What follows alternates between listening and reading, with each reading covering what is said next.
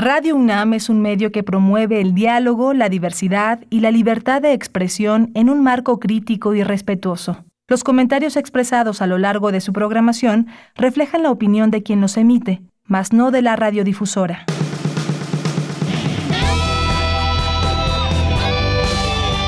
Prisma RU. Relatamos al mundo.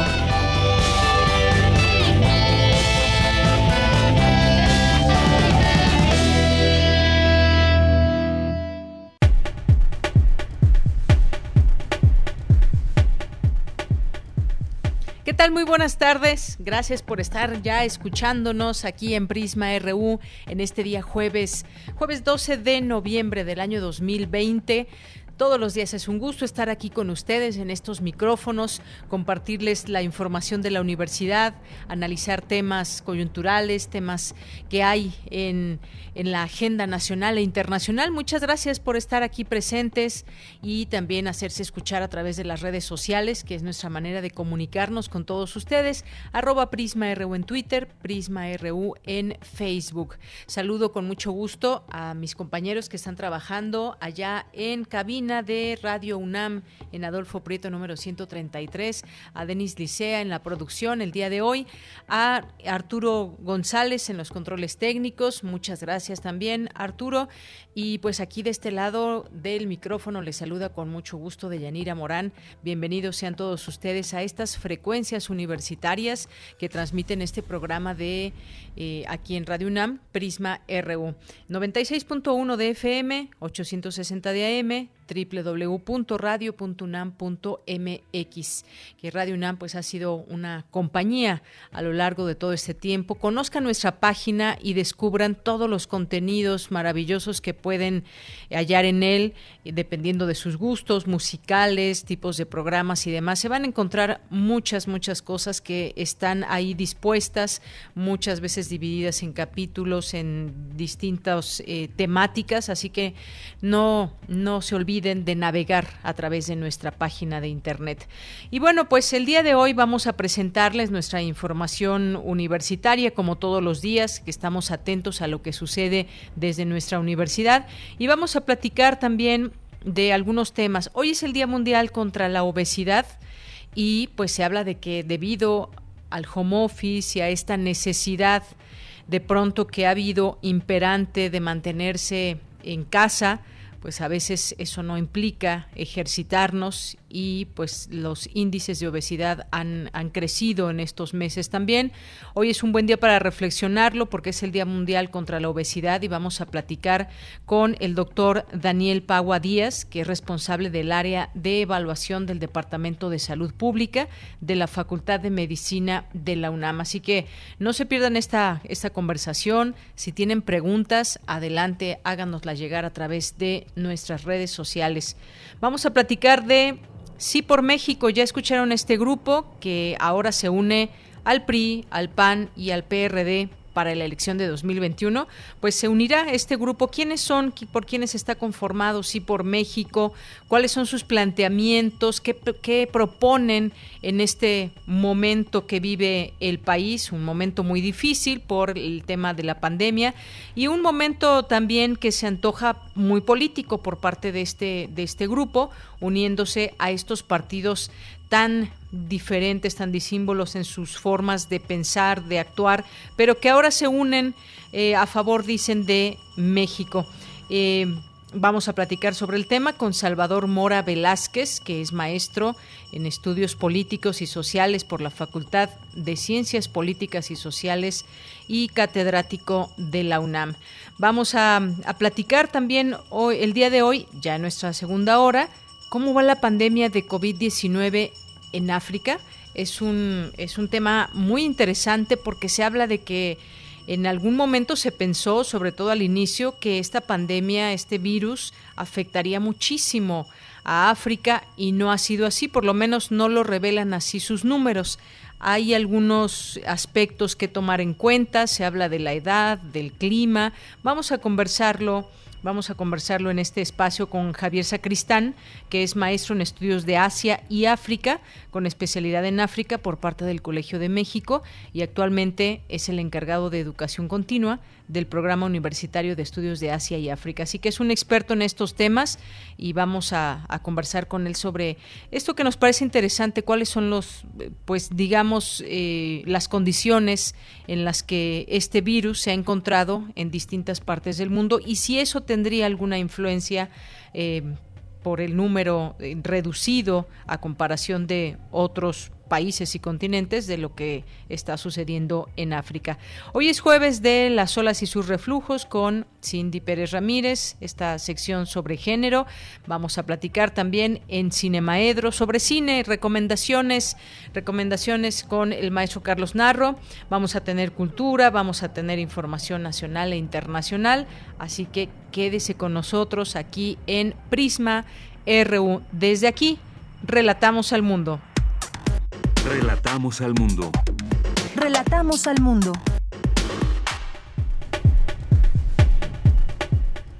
Bien, en este jueves 12 de noviembre del año 2020, en esta tarde calurosa, en esta tarde agradable, aunque pues ya ven que estamos en una contingencia, hoy no circulan eh, varios, muchos automóviles con calcomanía 2 correspondiente al día, al día jueves, porque los índices de contaminación pues subieron, subieron uno que esperaría que en, en pandemia además pues utilizáramos menos el automóvil y que pues sobre todo menos gente saliera a las calles si no se requiere por causas de fuerza mayor, trabajo, por eh, conseguir alimento y demás, pero esta, esta tarde eh, también pues al igual que ayer tiene muchas partículas contaminantes. Bien, pues en los temas universitarios, las universidades también son espacios de reproducción de violencias, pero simultáneamente de emancipación, aseguró Tamara Martínez, coordinadora de Igualdad de Género de la UNAM. Se debe guardar la mayor objetividad posible de lo que se espera de las vacunas contra la COVID-19, señalan académicos de la UNAM. Hoy celebramos el Día Nacional del Libro 2020 y en este marco tiene lugar el coloquio Renglones torcidos de la edición, plagio, piratería y delitos informáticos contra la edición.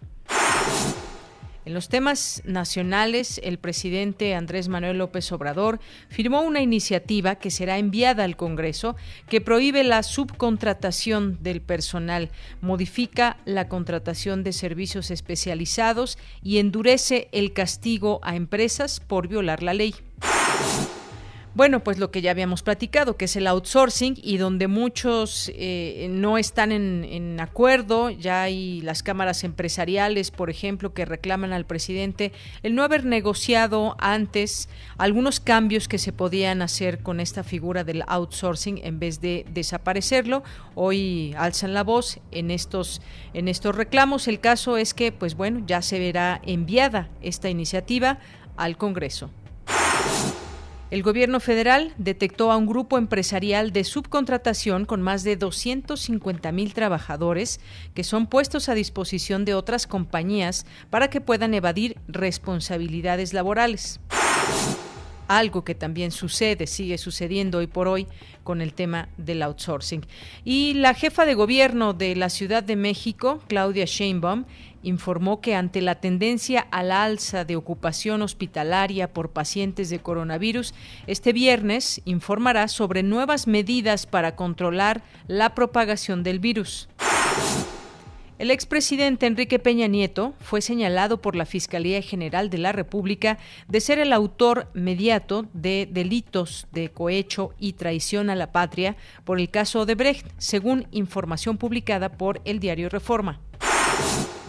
La Suprema Corte de Justicia de la Nación admitió la controversia constitucional que interpuso el gobierno de Chihuahua contra la decisión del gobierno federal de abandonar la coordinación con el Estado en materia de seguridad pública. En temas internacionales, Italia registró 636 muertes por coronavirus en las últimas 24 horas, la peor cifra en siete meses. Varios líderes mundiales, entre ellos el francés Emmanuel Macron, el español Pedro Sánchez y el canadiense Justin Trudeau, pidieron, pidieron este jueves un acceso universal a la futura vacuna y tratamientos contra la COVID-19. Prisma RU. Relatamos al mundo. Una de la tarde con 13 minutos. La Secretaría de Salud reportó 96.430 muertos por coronavirus y 986.177 casos confirmados. Estas son las cifras así frías y que ha reportado la Secretaría de Salud. Claro que pues esta cifra no es exacta, eh, pues se ha hablado de que el número seguramente es, es mayor y que nos eh, queda pues seguirnos preguntando cómo ayudar o cómo apoyar a que estas cifras se vayan revirtiendo, números de contagios, eh, camas eh, de hospitales que en este momento pues no hay una saturación en la mayor parte del país, pero sí es un efecto que en algunos sitios como en la Ciudad de México está al alza. Que estas cifras pues no solamente queden en números, sino que nos pongamos a pensar en todas las miles y miles de personas fallecidas y las miles de familias que entre muchas otras situaciones ha dejado huérfanos y ha dejado pues sin alguno o algunos miembros de la familia a muchas personas en este país. Que esas cifras nos hagan eco para seguir poniendo nuestro grano de arena en todo esto. La jefa de gobierno Claudia Sheinbaum dijo que la Ciudad de México registró en los últimos tres días un incremento en la ocupación hospitalaria, por lo que mañana podría anunciar nuevas restricciones. Mientras tanto, la noche de ayer llegaron 7.000 unidades de la vacuna Cancino Bio a México para que sean utilizadas durante la fase 3. El estudio está avalado por la Comisión Federal para la Protección contra Riesgos Sanitarios y la Secretaría de Salud. Los 15.000 voluntarios que participan son mayores de 18 años. La prueba se llevará a cabo en 20 centros de salud distribuidos en 12 estados y los resultados se reportarán en tiempo real a la COFEPRIS y a Cancino Bio Canadá. Mañana inicia el ensayo clínico en la Ciudad de México. Continuamos. Campus RU. Dulce García ya está en la línea telefónica y nos tiene información sobre se debe guardar la mayor objetividad posible de lo que se espera de las vacunas contra la COVID-19, señalan académicos de la UNAM. ¿Qué tal, Dulce García? Muy buenas tardes. Así es, Deyanira, muy buenas tardes aquí al auditorio de Prisma RU. Sí, Deyanira, ya nos emociona la idea de la vacuna, pero hay que tomar las cosas con calma. Y es que esta mañana académicos de la UNAM brindaron una conferencia de prensa en la que hablaron sobre la incorporación a las prácticas de vacunación de estas vacunas para COVID-19, todo esto con la intención de contender contra esta pandemia. El desarrollo de las vacunas de Yanira, hay que decir, eh, ha sido espectacular, ya que apenas se tienen 10 meses de haber conocido el virus SARS-CoV-2. Ellos muestran de lo que la ciencia es capaz de hacer por el bienestar de la humanidad. Así lo consideró el doctor Samuel Ponce de León, coordinador de la Comisión Universitaria para la Atención de la Emergencia del Coronavirus, quien dijo que estas vacunas tienen que ser seguras, es decir, que tengan el mayor, perdón, el menor número posible de efectos colaterales, tienen que dar una respuesta que sirva en más del 80% de los casos y tienen que evitar la infección, aunque bien podrían también solo modificar el cuadro clínico de dicha infección. Continúa explicando Deyanira de la siguiente manera las características que debe tener esta vacuna para lograr su propósito. Vamos a escucharlo. Idealmente tiene que ser de una dosis o muy pocas dosis. Su producción no debe representar algo extraordinariamente complejo desde el punto de vista industrial. Su almacenamiento tendría que ser también cómodo, fácil, accesible. De la misma manera, el transporte de la vacuna es una vacuna que en donde cientos de millones de dosis tiene que ser movida a diferentes regiones y su vía de administración, la aplicación de la vacuna también tendría que ser amigable. El doctor Ponce de León dijo que aún no hay ninguna vacuna que cumpla con todas esas características, pero que es una buena noticia que estas ya pasen a otra etapa.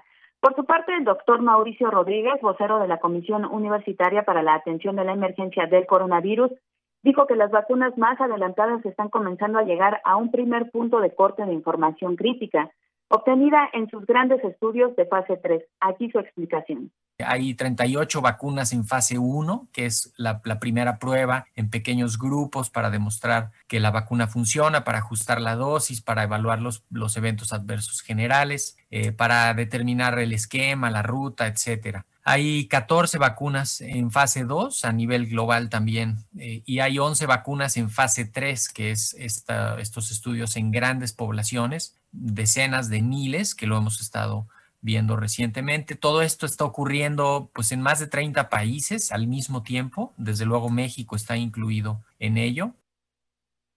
De Yanira, el doctor Mauricio Rodríguez detalló que también hay seis vacunas que han recibido autorización para uso de emergencia en Rusia y en China y que se usan de forma muy limitada aún. Dijo que también en México se están llevando a cabo estudios de fase 3 en vacunas, lo que brinda una mayor eficacia y seguridad respecto a estas. Hay que decirlo de Yanira, los requisitos para que las vacunas contra COVID-19 sean eficaces aún están por definirse y dependerán de los resultados de la fase 3 de las diversas vacunas. Esta es la información.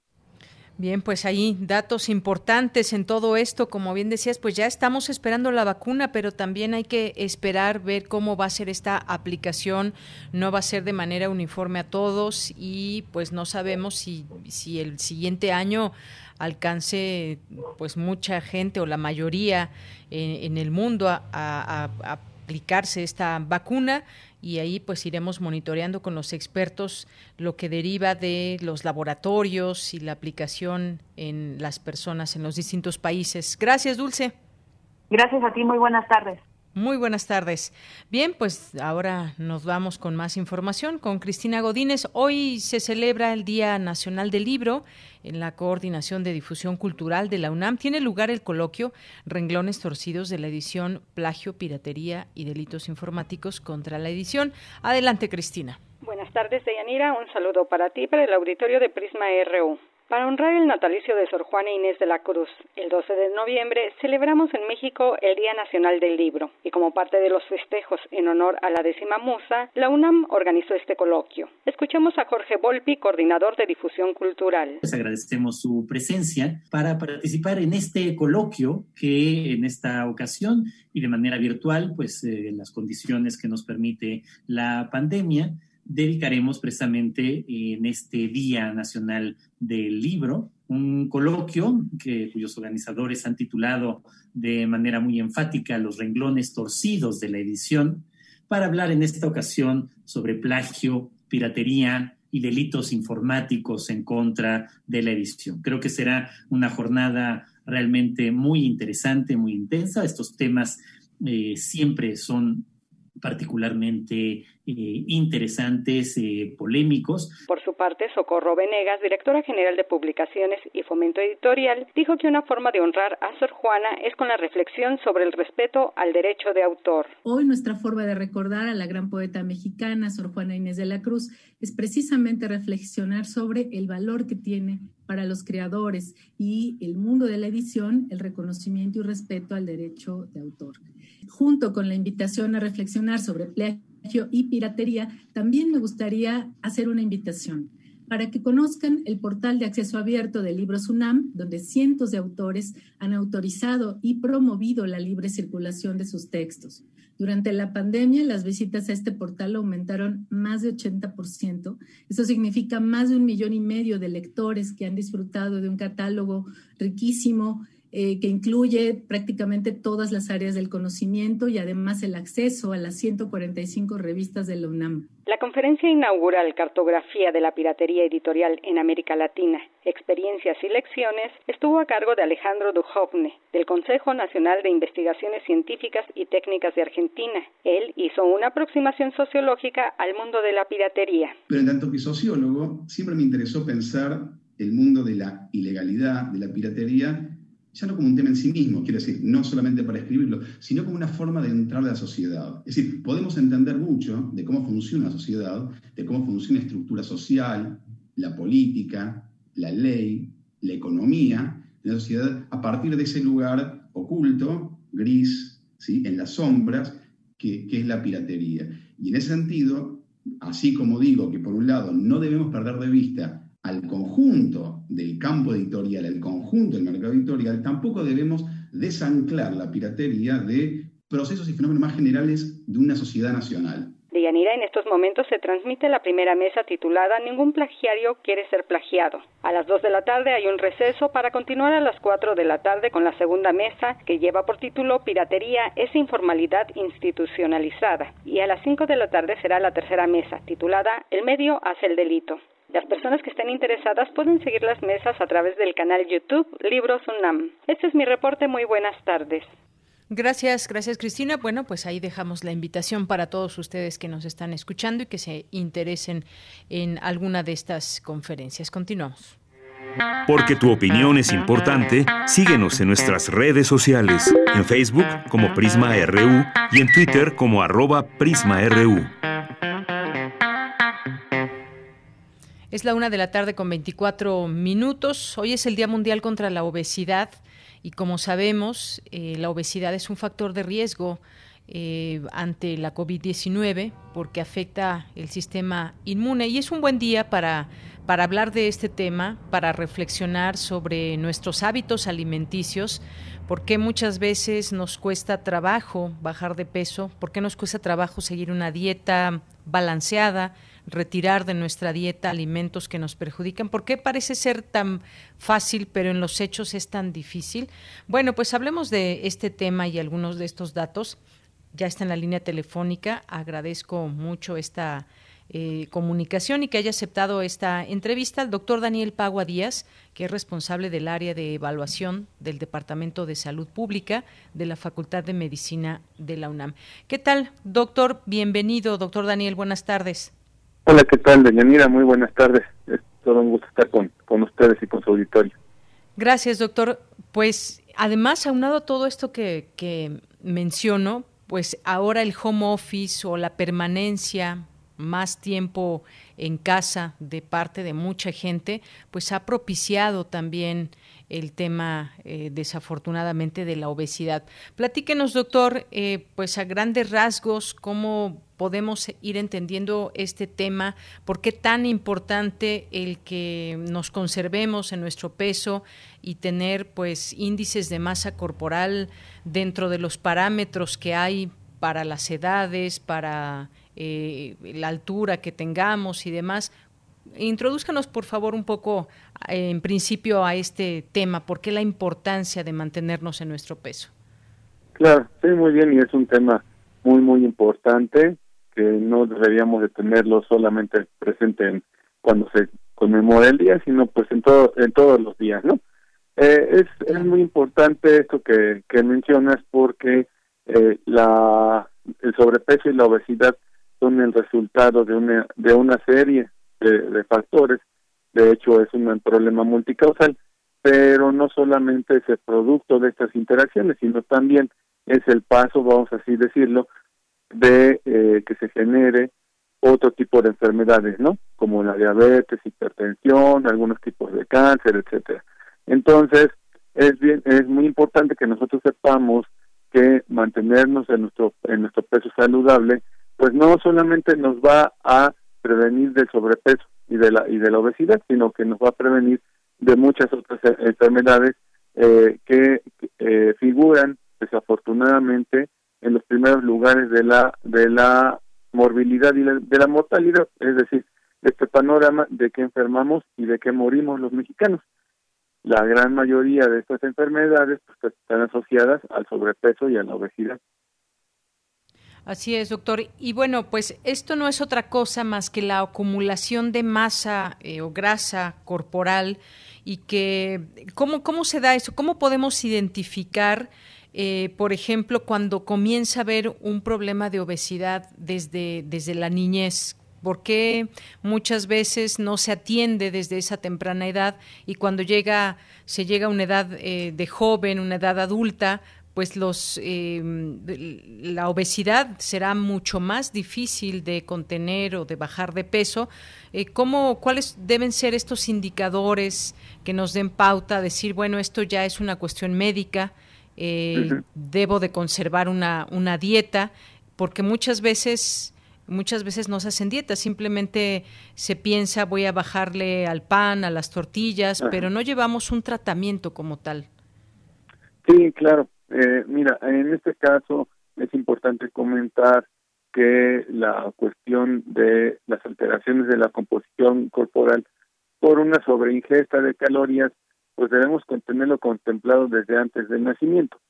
¿Por qué digo esto? La, la salud materna, que implica también el control este, nutricional y el control de la composición corporal de la, de la madre, es decir, que, que esté en un peso adecuado, de acuerdo a su edad, su, su, estatura, eh, que garantice que no va a haber repercusiones en el producto, porque nosotros desde antes de nacer, si tenemos estos problemas, que tengamos este productos de peso bajo o que sean bebés de, de, pesos muy grandes, eh, nos va a predisponer a que en el desarrollo posterior de las diferentes etapas de la vida tengan diferentes enfermedades. Entonces, desde antes de nacer, en condiciones ideales, esto se debería estar cuidando.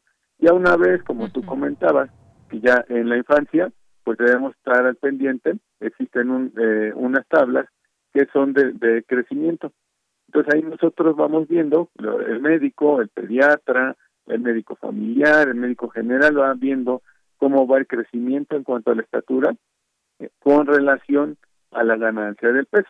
Entonces son, son unas tablas que le llamamos nosotros percentiles y nosotros ahí nosotros nos vamos dando cuenta de cómo va tanto el crecimiento en estatura como la ganancia de peso.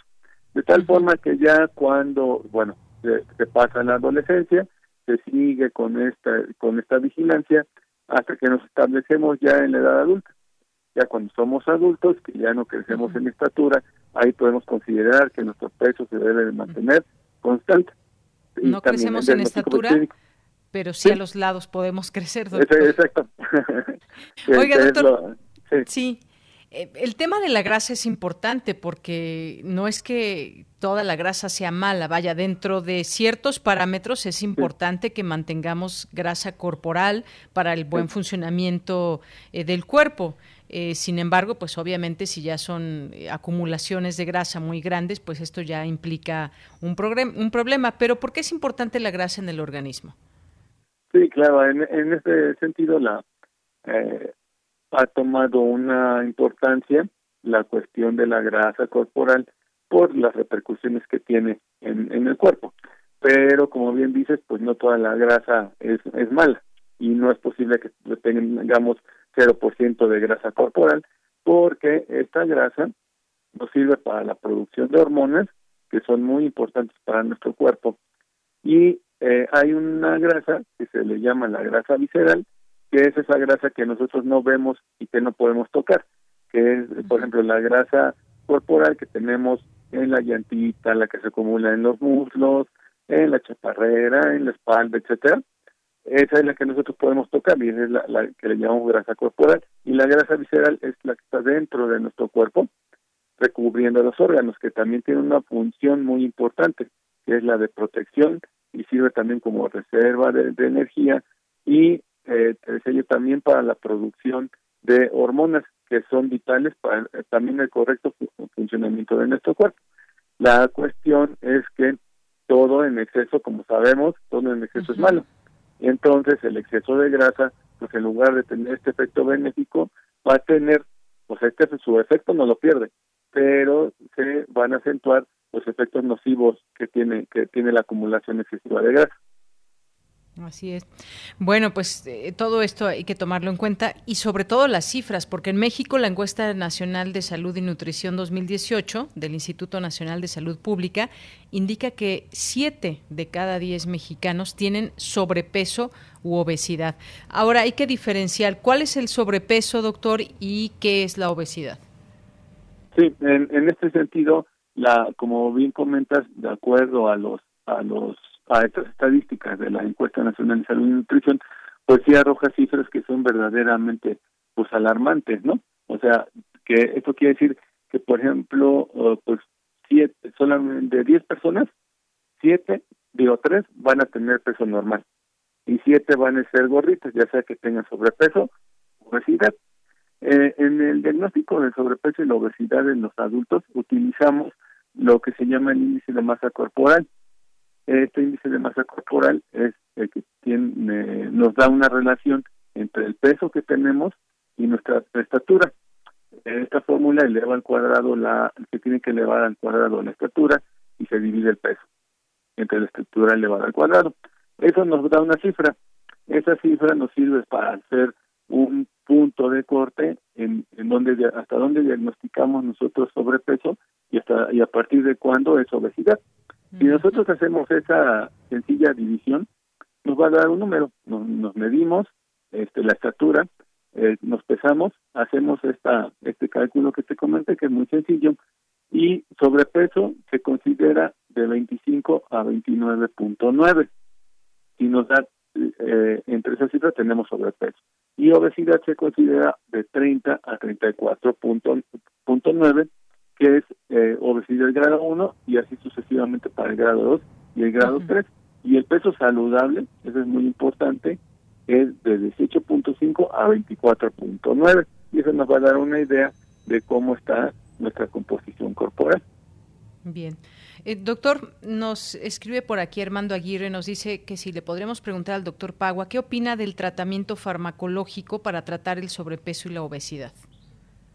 Sí, eh, en el, como les comentaba hace un momento, la cuestión del sobrepeso y la obesidad es multifactorial.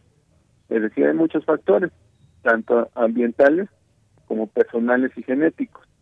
Eh, dentro de la dentro de la herencia pues está la, la cuestión no solamente la herencia biológica es decir que tengamos cierta predisposición genética a tener sobrepeso o obesidad sino también está la cultural que es todos estos aspectos que tenemos desde cómo nos alimentamos este eh, con quienes comemos los alimentos cuál es el contexto no del consumo de los alimentos entonces en este sentido hablar del tratamiento farmacológico eh, estamos hablando que es una parte del manejo integral del paciente con sobrepeso y obesidad.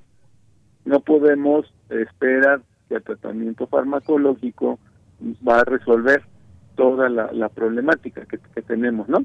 Y que se presenta por estas condiciones de una ingesta alta de, calorías y un gasto bajo de, de, calorías por el sedentarismo y que pues ahorita lo vemos más con esta con el confinamiento. Entonces, eh, el, tratamiento farmacológico tiene sus indicaciones, es, nos, nos aporta un gran apoyo para el tratamiento, pero no olvidemos que no es el, pilar fundamental en el, en el manejo, ¿no? en el abordaje del, del, paciente que, que, tiene sobrepeso o obesidad. Doctor, otra cosa, ahora que estamos ya con el etiquetado de alimentos, ¿usted cree que esto desincentive el consumo de ciertos productos que están ricos en grasas saturadas, en, azúcares, en calorías y demás? ¿Cree que esto sea una buena opción, que realmente pues sea una, eh, una buena opción también este etiquetado que nos que nos alerta y que nos hace ver con estos anuncios que tienen en los empaques el desincentivar ciertos alimentos que no son para nada buenos al organismo?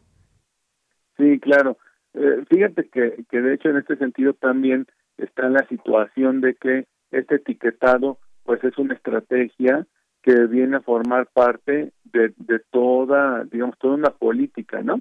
Que se, que se tiene que echar a andar para que acciones muy puntuales se vean reflejadas en, pues obviamente los indicadores a largo plazo pues de la, de la salud de, de, nosotros, de los mexicanos. Si nosotros viéramos esta esta estrategia de manera de manera aislada, pues seguramente que no va a dar, no va a rendir ningún fruto, ¿no? Porque pues eh, de primera instancia pues sí nos causará impacto el ver una etiqueta que nos diga alto en grasas, alto en, en carbohidratos, alto en eh, calorías, bajo en fibra, etcétera, pero este conforme pasa el tiempo pues va perdiendo este impacto. De tal forma que si esta estrategia no viene apoyada eh, por otras estrategias en conjunto pues no no va no va a funcionar. O sea el, el problema como te decía es tan complejo que este una etiqueta pues no nos va a venir a resolver el problema eh, de aquí solo por comentarte es muy importante hacer hincapié que la educación para la salud, incluyendo toda la promoción en el amplio sentido de la palabra y la prevención, son, son las piezas fundamentales en precisamente en la prevención de las enfermedades y el control de la, de la misma, ¿no? Entonces sí es importante esta estrategia del etiquetado, pero sí tendría que, o, se tendría que ir apoyada con mucha promoción para que la gente realmente entienda a qué se refiere eso, ¿no? O sea, a qué se refiere con que un producto sea alto en grasas, ¿no?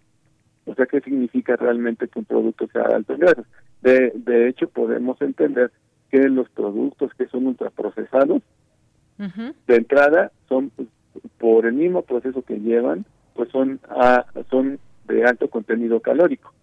Y muchos de ellos, la gran mayoría, son bajos en grasa, por lo cual la recomendación general es que pues no se consuman o se limite su, pues su consumo. Sí, eh, eso sería lo mejor, que se limite el consumo. En todo caso, si lo sacamos de nuestra dieta, no pasa nada, sino todo lo contrario, nos ayudaría. Pero a veces es difícil, ¿no? Este tema del azúcar en nuestra vida diaria, de los antojos de los postres, solamente que hay que saberse medir. Sí, claro. Sí, eso, es muy importante, porque de hecho en la misma encuesta que tú mencionas, de la encuesta nacional de salud y nutrición 2018, los primeros lugares que, que lo ocupan, que son los alimentos no recomendables este, y que consumimos en México, por lo menos en los primeros tres, no figuran los antojitos mexicanos, sino figuran más bien los, las, la, en primer lugar son las bebidas no lácteas azucaradas, es decir, jugos, refrescos, etcétera, que pues sabemos que son causan mucho daño. Y en segundo lugar, pues son los productos que son como las frituras, que son todos estos ultraprocesados este, sólidos, ¿no? Entonces, esto es bien importante que, que, lo conociéramos todos, ¿no? Y entonces sí va a tener otro significado la etiqueta que nosotros vemos, porque si, entonces nosotros entendemos qué significa cada uno de estos, de estos, de estos cuadritos. Así es. Otro día sería muy interesante, doctor, que pudiéramos platicar de todos estos productos que, que se nos venden, todos estos jugos que, azucarados, refrescos, las eh, leches de sabores, también todo lo que contienen. Si supiéramos realmente todo lo que contiene, quizás ya no las consumiríamos, porque pues las probamos, pueden saber muy ricas, pero pues no sabemos todo el daño que, que nos llega hasta la sangre y a nuestro interior. Pero bueno, en otro momento lo platicaremos, todas estas eh, comida chatarra, llamada comida chatarra, todo lo que contiene. Pero pues bueno, ya para casi terminar, doctor, pues hay una relación muy importante también entre el peso y los trastornos alimenticios, pero también muchas veces entra el tema de las emociones, eh, la psicología, emociones y obesidad, que muchas veces el, resultado de esa obesidad es, pues, desafortunadamente, un trastorno emocional que, traemos. Es decir, cada, em, cada persona tiene su historial y tiene una razón de ser ese, esa obesidad que tiene. Sí, claro, así como, como lo comentas, y, yo iría un paso más, apoyado o no por la, el entorno social y esta herencia cultural que yo te mencionaba al inicio, ¿no? Es decir, para nosotros, o sea, para cada uno de nosotros la comida tiene un significado. Puede ser igual o puede ser completamente diferente, ¿no? Si está apoyado o no, por ejemplo, de una red, por ejemplo, familiar adecuada, pues vamos a vamos a ligar el consumo de los alimentos a confort, a este sabor, aparte no solamente el sabor por degustarlo, sino esta convivencia que vamos a tener con la familia, entonces que eso de alguna manera pues favorece este, el que estemos consumiendo cierto tipo de alimentos y ahí depende pues de la de la educación que tenga cada familia. Pero a, lo a lo que voy es que también esto está influenciado mucho por la por la cultura. Y como tú dices la, las cuestiones emocionales es bien sabido también que situaciones como la depresión y ansiedad el estrés laboral que es bien importante este, tiene que ver mucho con, con estas circunstancias, ¿no? De tal forma que ahorita, como decías, hacer home office, que estamos nosotros en confinamiento, pues obviamente que eso se traduce en un aumento en la ingesta de las calorías y un sedentarismo mucho mayor que el que ya vivíamos, ¿no? También ante la falta o situaciones emocionales que estamos viviendo en estos momentos, a veces la comida y no precisamente la nutritiva ha sido una opción en este confinamiento. Pero bueno, si le parece bien, doctor, en otro momento hablamos de algunos alimentos en particular, quizás los alimentos más eh, solicitados, más comprados y consumidos, para ver de qué están hechos y si nos conviene o cómo o cómo sacarlos ya de nuestra de nuestra vida, quizás bajo el conocimiento de saber qué contienen. Claro que sí, con, con todo gusto. Y bueno, pues para finalizar, pues invitar a toda la audiencia a, este, a no dejarse llevar por lo que vemos y escuchamos en, en los medios de comunicación, es decir, no hay que satanizar estos productos, todo con moderación no nos va a causar daño, pero hay que estar bien informados, recurran a su profesional de salud, recurran a los medios como este, como Radio Universidad, para este, estar bien informados y tomar decisiones este, saludables. Muy bien. Pues así, así será, eh, doctor, y en otro momento pues lo buscamos para platicar de estos alimentos. Muchas gracias por lo pronto. Será un placer volver a estar con, con ustedes en tu espacio, doña Mira. Que tengan una bonita tarde y este y alimentarnos sanamente. A comer bien. Muy bien, gracias, doctor. Hasta luego. Hasta luego, gracias. Hasta luego. Un abrazo al doctor Daniel Pagua Díaz, responsable del área de evaluación del Departamento de Salud Pública de la Facultad de Medicina de la UNAM. Relatamos al mundo. Relatamos al mundo. Queremos escuchar tu voz. Nuestro teléfono en cabina es 55 36 43 39. Bien, continuamos. Vamos a platicar de Sí por México, esta agrupación que se une al PRI, al PAN y al PRD para las elecciones del próximo año. Dicen que van por mayoría de Morena. Este movimiento, Sí por México, respaldará estos partidos, asegura que el objetivo es trabajar conjuntamente y ganar la mayoría de los espacios de la Cámara de Diputados a Morena y obtener la mayoría de las 15 gubernaturas. Hablemos de este tema, qué significa la aparición de Sí por México en estos momentos y ahora pues aglutinando, digamos, o eh, teniendo entrada, coincidencia con estos eh, partidos políticos en su momento, pues partidos muy importantes o quizás son los más importantes que, que tenemos actualmente. Ya está en la línea telefónica. Agradezco mucho, nos toma esta llamada al maestro Salvador Mora Velázquez, es maestro en estudios políticos y sociales por la Facultad de Ciencias Políticas y Sociales de la UNAM, catedrático también de esta facultad. Maestro, bienvenido, buenas tardes. Buenas tardes, de, Yanira. Pues un gusto escucharle, maestro. Eh, ¿Qué opinión tiene sobre esta, este movimiento, esta agrupación, Sí por México, que hace unas semanas se dio a conocer, eh, sobre quiénes lo conforman, cuál es la intención, la intención que, que digamos, están planteando a la sociedad eh, y quién, sobre todo quiénes lo conforman, hacia dónde podemos ver que va Sí por México? Por México es una organización que surge en el contexto de la polarización que ha tenido el país en los últimos dos años. Como respuesta política, hay que garantizarle el derecho de expresión a cualquier fuerza política o social que proponga una forma distinta de entender los problemas y al mismo tiempo las prioridades de una probable agenda de solución de lo que vivimos en el país.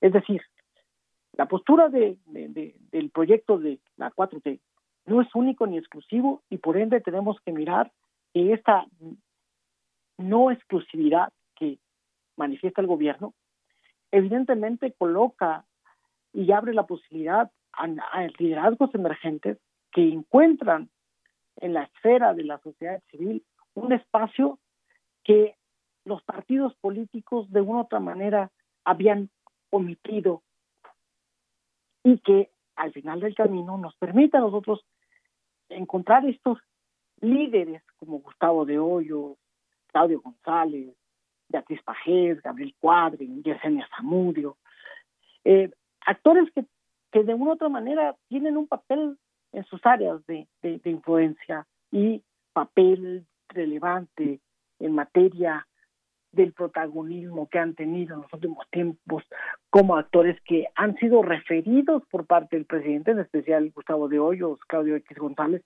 como los grandes instrumentadores de una especie de, de confrontación o grupo que le preocupa al presidente por una parte, pero también al mismo tiempo le llama la atención el papel que juegan en la medida de que los asume como los conservadores. Creo que este discurso los, los visibiliza por una parte por parte del presidente, pero también eh, trata de condicionar su existencia y eso es quizá uno de los grandes errores, puesto que al ser un actor de la sociedad civil, su legitimidad está en el trabajo cotidiano que desarrolla.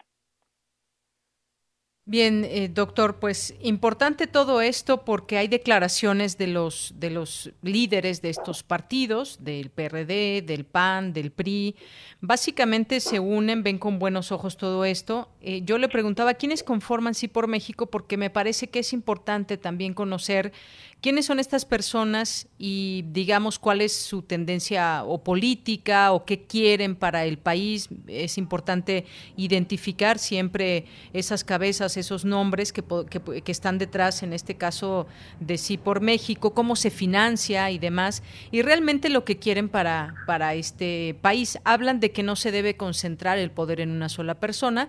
Ese mensaje, pues evidentemente va dirigido al actual presidente Andrés Manuel López Obrador, eh, pero pues cómo eh, intentar en estos momentos esta agenda. Hablan de una democracia plena, hablan de seguridad, justicia y combate a la corrupción, algo que, pues este tema de la corrupción se lo, se lo, se lo apropian todos, si por México, los partidos que ahora se unen a él, el presidente, es decir, parece ser que todos queremos lo mismo, pero el chiste es cómo hacerlo y por qué seguirnos dividiendo. Me parece, ¿Le parece a usted que esto puede llegar a dividir aún más o hay una posibilidad de unir a esa em, oposición en México? La, verdad es que no sé hasta dónde podemos llegar en este en esta división del país que tenemos. Pero sí podemos advertir que los temas que aún están presentes en la agenda tanto del presidente de la República como de esta agrupación México, sí por México y los partidos políticos es concurrente en problemáticas que desde hace por lo menos dos o tres sexenios han estado latentes. Corrupción, seguridad, justicia, democracia, el problema de la economía y los factores estructurales que determinan la desigualdad social que hoy aqueja tanto al país. Ante ello, creo que hay que dar cuenta que los partidos políticos que les abren la puerta han tenido experiencia ciudadana, sobre todo el PRD en su momento, cuando se apertura a candidaturas ciudadanas, dio margen a la inclusión de un núcleo de agrupaciones, lo cual le dio una fuerza importante a grupos parlamentarios que en su momento buscaron proponer agendas alternativas que impulsaron precisamente los temas de transparencia y rendición de cuentas. Volteemos a todo ese conjunto de actores que se agruparon en torno, por ejemplo, de Vicente Fox como presidente de la República y que desarrollaron toda esta agenda en torno de lo que fue la creación del Instituto Federal de Acceso a la Información Pública. Creo que estos son factores que nosotros no podemos descuidar de, la vigencia y papel de, de la sociedad civil en y metida en la política. Desde ahí me parece que esta asociación que se aprecia, se precia de ser apartidista puede ser más bien una, una sociedad que es política o que va a jugar dentro del terreno de la sociedad política y que tratará de replantearle y obtener ciertos réditos de la crisis de los partidos, por una parte, y de esta polarización en la cual el gran, voy a llamarle discurso que ha presentado Andrés Manuel para descalificar a los políticos con un discurso antipolítica, le, desborda el escenario a una personalización de la política en la cual la sociedad civil pues siempre, siempre fue espectadora. Este, este regreso de la sociedad civil espectadora a la arena política vía candidaturas independientes puede ser un buen espacio que oxigene a estas fuerzas políticas, pero también el debate nacional en su conjunto. Claro. Bueno, eh, no sé por qué, pero me recordó un poco el pacto por México, aunque nada más aquella ocasión fue puros partidos y desde la presidencia con, con Enrique Peña Nieto fue que se hizo este, este pacto por México. Lo vimos y, lo conformaron partidos políticos y no funcionó. Hay que decirlo que se trató de englobar las distintas eh, puntos de vista y ideología de los distintos partidos políticos. Algo similar a lo que veo Hoy se suman PRIPAN PRD, ahí con las declaraciones de sus líderes, Marco Cortés, eh, Jesús Zambrano, eh, Alejandro Moreno del, del, PRI, y dice, por ejemplo, Zambrano que México necesita partidos fuertes y una sociedad civil organizada, pero pues viene, digamos, esta mm, declaración de un partido que no logró en en su momento quizás tuvo mucho mucha fuerza con la sociedad civil y se le dio, pero ahora se le ve más alejado de, de ello. Dicen si por México, por ejemplo, invita por una parte a feministas, pero también invita a Provida. Esto podría ser, digo, quizás para muchos, bueno, es que hay que tratar de empatar agendas, discutir, hacer debates, pero no caben en un mismo grupo feministas y Provida, por ejemplo. En un modelo cachol, donde todos caben. Y donde la preocupación evidentemente es la viabilidad de un sistema. Evidentemente tendremos que pensar en que todas estas organizaciones que interactúan tendrán que buscar esos temas de convergencia. ¿Qué fue evidentemente el tema que llevó a la crisis de los referentes izquierda y derecha? Evidentemente fue esta necesidad de limar aquellos puntos críticos que evitaban que se sumaran este núcleos de ciudadanos a partidos que abiertamente eh, se ocupaban de temas hacia la derecha ideológica o hacia la izquierda ideológica. El centro siempre fue un punto de disputa.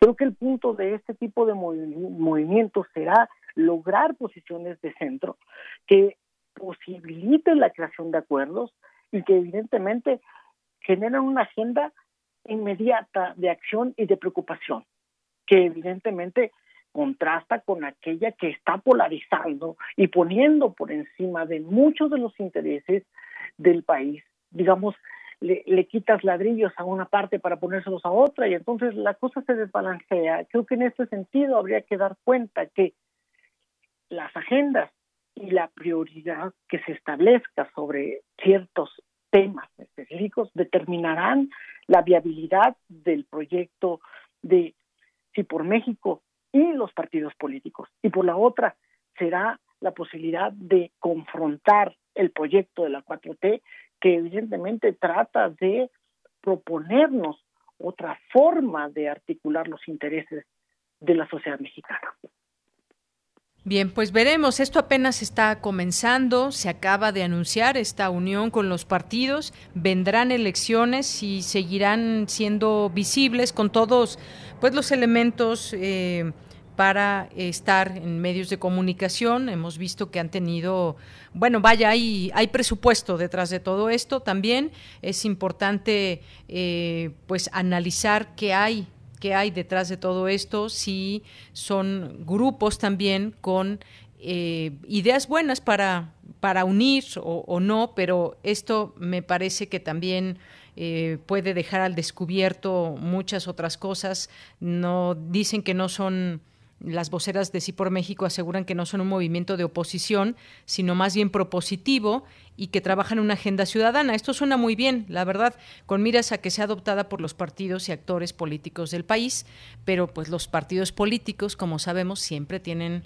sus propios intereses y sus agendas pueden distar a veces incluso de aunque lo digan, de la sociedad civil organizada. Así que estaremos por ver todo esto, maestro. Ya lo seguiremos platicando en su momento. Con todo gusto, señorita. Muchas gracias, maestro. Hasta luego. Hasta luego.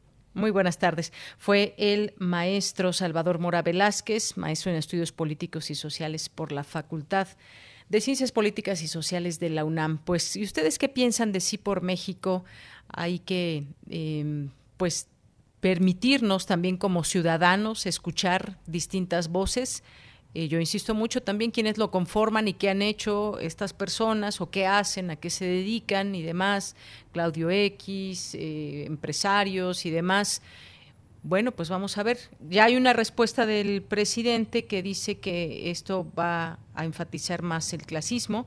Eh, y bueno, pues cada quien lo está viendo o lo está o lo puede ver de la manera en que en que conozca a estos, a estos grupos y quizás también, como sabemos, hay una oposición que no se ha logrado, no se ha logrado, digamos, conformar como tal y que ahora ven una posibilidad en este grupo. Bien, pues vamos a, vamos a irnos. Hoy es el día del cartero. ¿Lo, ¿Lo, sabían? Bueno, pues yo no lo sabía hasta que me lo dice Denis y tenemos este, este trabajo de Margarita Castillo. Vamos a escucharla.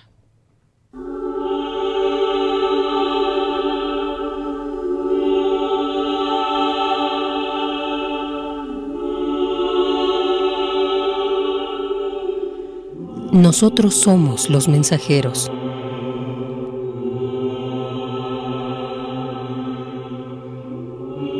Nosotros no somos quien envía el mensaje. Nosotros no somos quien lo recibe. Nosotros no somos ni siquiera el mensaje.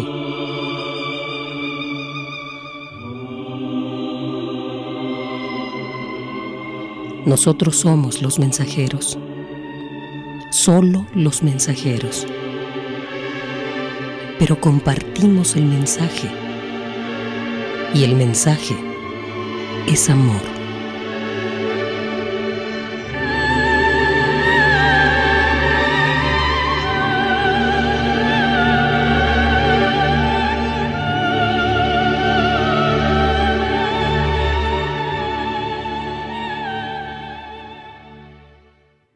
Pues con esto llegamos a las 2 de la tarde, vamos a hacer el corte y no, no olvidemos a los trabajadores del servicio postal que lo mismo van caminando que en sus bicicletas, en motocicletas, sorteando muchas cosas desde el clima y situaciones que pueden resultar adversas y pues es importante, quisimos recordar el día de hoy, día del cartero, felicidades a todos los a todos los carteros y seguimos escribiendo cartas.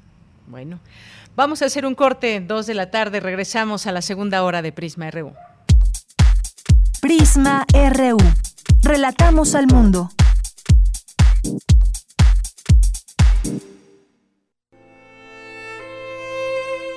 ...2020... ...100 años del nacimiento de Paul Celan... ...poeta alemán... Al estallar la Segunda Guerra Mundial, Paul Celan fue llevado al campo de trabajo del ejército rumano, mientras sus padres eran enviados a los campos de concentración, donde su padre falleció de tifus y su madre fue asesinada con un balazo en la nuca. No rechaza Celan la lengua de los asesinos, sino que se hace el mayor experto en este alemán. Y desde dentro dinamita la gramática el léxico, los símbolos y toda posibilidad de hablar en alemán es nueva en Paul Celan y es también nueva después de la poesía de Celan. Roberto Amezquita, traductor y poeta. Paul Celan, 96.1 FM, 860 AM. Radio UNAM, Experiencia Sonora. El jazz, música de subversión creada por manos y corazones afroamericanos que alteraron las reglas.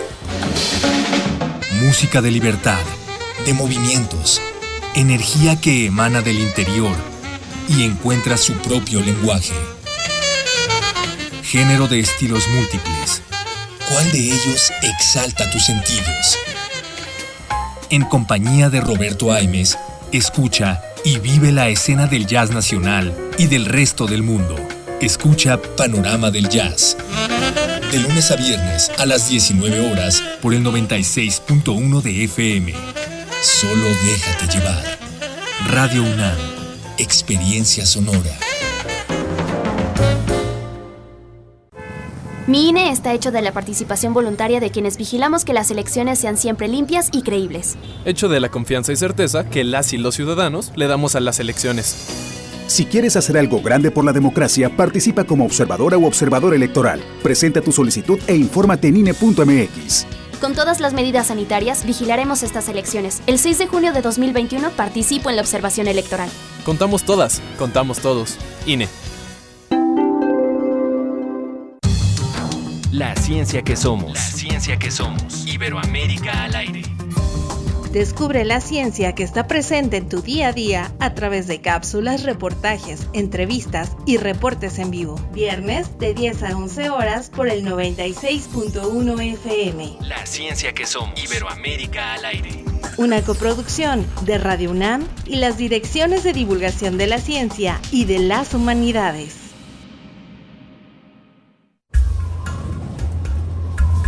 A lo largo de los años, la especie humana ha dejado una huella de destrucción en el planeta. Estamos muy cerca del punto de no retorno. Este es el momento de realizar nuestro cambio de conciencia. Habitare, Agenda Ambiental Inaplazable. Te invitamos a escuchar las labores que hacen nuestras científicas y científicos para tratar de salvar nuestra casa. Y las recomendaciones para que desde tu trinchera ayudes a cuidar el ambiente. Todos los lunes a las 16 horas, por el 96.1 de FM. Radio UNAM, Experiencia Sonora.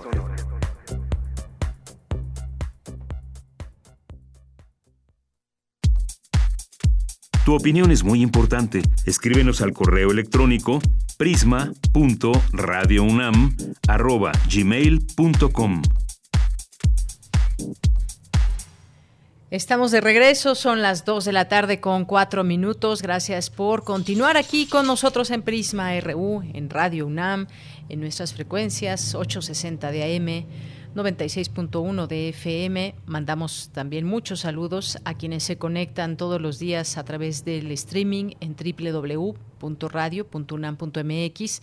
Eh, seguimos aquí con ustedes. Si acaban de encender su radio, pues quédense con nosotros. Tenemos información para esta hora. Vamos a hablar de la pandemia de COVID-19 en África.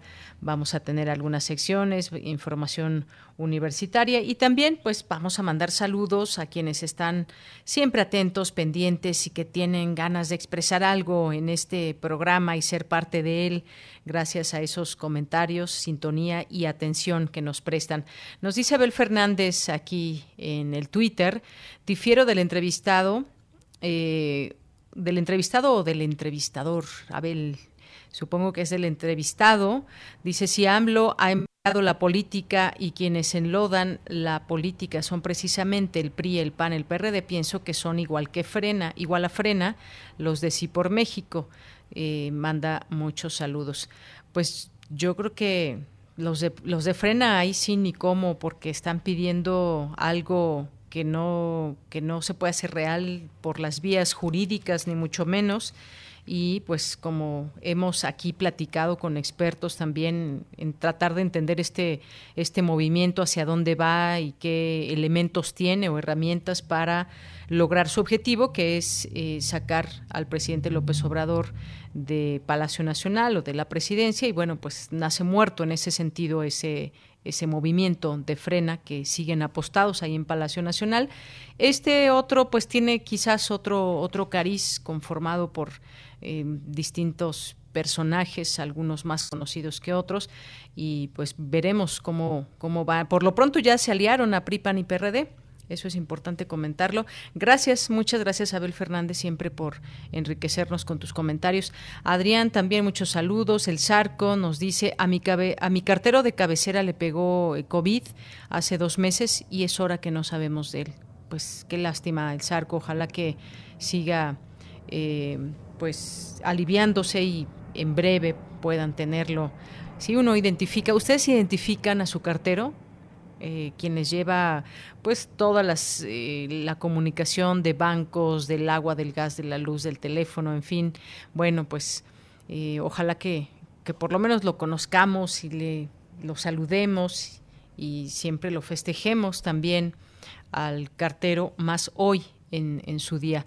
Armando Aguirre nos dice, es un descaro que estos partidos y sus alianzas piensen que pueden recuperar todo el espacio que ya perdieron. Más de lo mismo, algún día tendremos nuestro Geniscan, quizá, quizá nos dice Armando Armando Aguirre, muchas gracias. Guerrero, también muchos saludos. Eh, también Abel nos dice, excelente entrevista con el invitado sobre alimentación. Saludos al equipo. Gracias, Abel. Eh, Revista Común, muchos saludos. Alberto, perdón, Armando Cruz nos dice, buen día, a propósito de las vacunas anti-COVID, ¿saben cuánto tiempo tardarán, tardarían en elaborar y distribuir vacuna a partir de que alguna sea aprobada para su aplicación? pues se lleva su tiempo y ese es otro proceso, Armando. Muchas gracias por comentarlo. Lo vamos a, conversar aquí, lo iremos conversando con distintos doctores, porque ya puede ser que estemos muy cerca de la aplicación de la vacuna, pero ¿quiénes se la van a aplicar? ¿Cuántas dosis hay para el mundo de los distintos laboratorios? ¿Alcanza para todos, para que todos nos vacunemos en 2021, por ejemplo? Sería una gran pregunta. Bueno, pues esto todavía no no, tenemos respuesta. Lo más seguro es que no, que no todas las personas en el mundo se puedan vacunar el siguiente año aún. Eh, hay muchos miles de millones de habitantes contra pues un número eh, no ilimitado de dosis de vacunas. César Soto nos dice, la obesidad aumentó adicionalmente en contingencia sanitaria por el confinamiento de fin de semana con alto consumo de alcohol, comida chatarra, estrés, sedentarismo, reuniones clandestinas con otros factores y hábitos individuales. Efectivamente, César, gracias. Claudia, también muchos saludos. Armando Aguirre, eh, José Luis León, Jean-François Charrier, eh, C. Natus, también muchos saludos. Vocinglería Teatro, Víctor Lorca, Lulú, Juan Stack, Guillermina Martínez, dice soy fan de Mundos Posibles y de su autor, el doctor Betancourt, se nota el esmero que le pone, gracias de corazón. Le mandamos un saludo desde aquí a Alberto Betancourt, Betancourt y su sección Mundos Posibles los jueves en primer movimiento. Eh, Mario, Mario Navarrete Real, también muchos saludos. A Darío Iscoatl, Oralia Ramírez, Mario, Abimael, muchas gracias.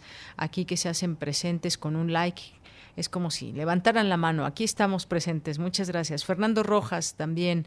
Eh, Lilia N. López, José Antonio Salazar, Alejandro Machorro Nieves, eh, muchas gracias. Lo seguimos leyendo. Daniel, Daniel Manzano, Águila también, muchas gracias. Jesús Abraham nos dice, sí por México se perfila como un movimiento capaz de juntar los residuos de una clase política y empresarial que busca a toda costa tener de nuevo el poder para enriquecerse enarbolando la bandera de la corrupción y el saqueo. No hay hilo negro. Gracias por el comentario, Jesús Abraham, sobre este tema de Sí por México. Bien, pues nos vamos ahora con nuestra compañera Virginia Sánchez. Continúa sus trabajos el Seminario Internacional Políticas Públicas para la Transformación Social Global en la Era Postpandémica. ¿Qué tal, Vicky? Muy buenas tardes. Adelante. Hola, ¿qué tal, Deya? Muy buenas tardes a ti y al auditorio de Prisma RU. Así es, en el marco de este seminario organizado por el Programa Universitario de Estudios sobre Democracia, Justicia y Sociedad de la UNAM, se llevó a cabo la mesa de análisis Erradicar la violencia de género, cómo hacer para lograr mejores resultados, en la que participaron destacadas expertas en el tema, como la escritora y periodista Lidiet Carrión, quien señaló que cuando se habla de violencia de género, sobre todo ahora que se ha agudizado, se habla de aumentar las penas contra el feminicidio, de hacer campañas como la campaña rosa, donde se invierte mucho dinero pero hay poca efectividad, cuando dijo la solución contra la violencia de género debe ser sistémica, integral y muy profunda. Escuchémosla desde cosas tan simples como que es aberrante que en México la licencia de maternidad sea de 45 días después de que uno da a luz, ¿no? O sea, eso a mí me parece, por poner un ejemplo, ¿no? En Suecia y en estos países que nos encanta citar, la licencia de maternidad es de un año y medio y el hombre también tiene una licencia de maternidad o de paternidad. Y eso abona a prevenir, por ejemplo, eh, la violencia contra los niños, ¿no? A generar un mejor vínculo entre madre e hijo, a no tener esta doble o triple jornada exhaustiva, una serie de cosas, pues, ¿no? Que parece que no está vinculado con la violencia de género, pero lo está, no, no está que parecía que no está vinculado con la violencia feminicida, pero lo está. En tanto, Nadine Gazmán, presidenta del Instituto Nacional de las Mujeres, señaló que una parte estratégica para erradicar la violencia contra las mujeres son las políticas en materia de igualdad. Por su parte, Tamara Martínez, coordinadora de Igualdad de Género de la UNAM, señaló que las universidades también son espacios de reproducción de violencia, de violencia, pero simultáneamente de emancipación.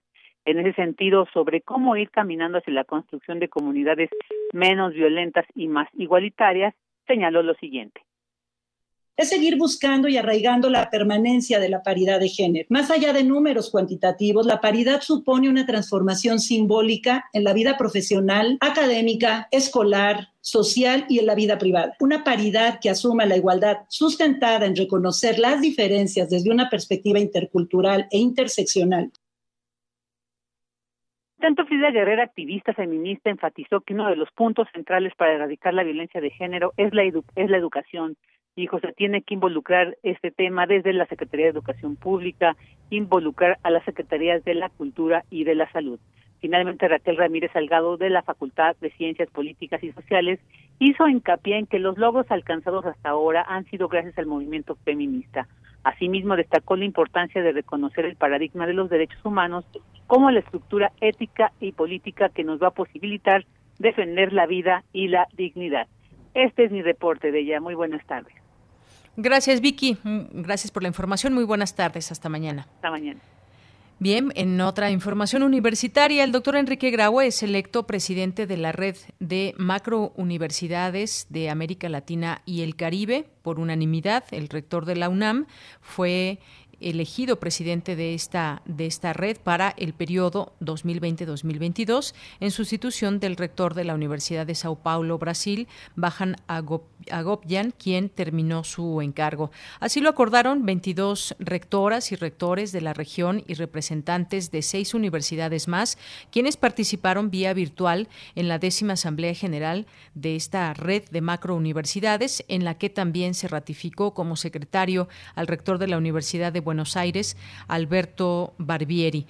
Eh, Graue agradeció la confianza depositada en él para coordinar los esfuerzos de las instituciones de educación superior de la zona. Se comprometió a estar atento a sus necesidades y afirmó que la actual pandemia abre la oportunidad a que como macrouniversidades se transformen y aborden temas en conjunto y los resultados se potencialicen. También agradeció el trabajo del eh, presidente saliente, Agoypian, ya que bajo su conducción la red de macrouniversidades se consolidó pese a los momentos difíciles propiciados por la pandemia de COVID-19 que ha simbrado a la sociedad y alterado todas las formas de convivencia. Así que pues enhorabuena para el rector Enrique Dawe. Nos vamos ahora con Cindy Pérez Ramírez en Las olas y sus reflujos esta semana. Eh, platica con la doctora Ginue Marcelino acerca del conversatorio Experiencias de Mujeres en el proceso de búsqueda de familiares desaparecidos que eh, realizará este viernes 13 a las 11 horas este conversatorio. Adelante. Las olas, y sus reflujos. Y sus reflujos.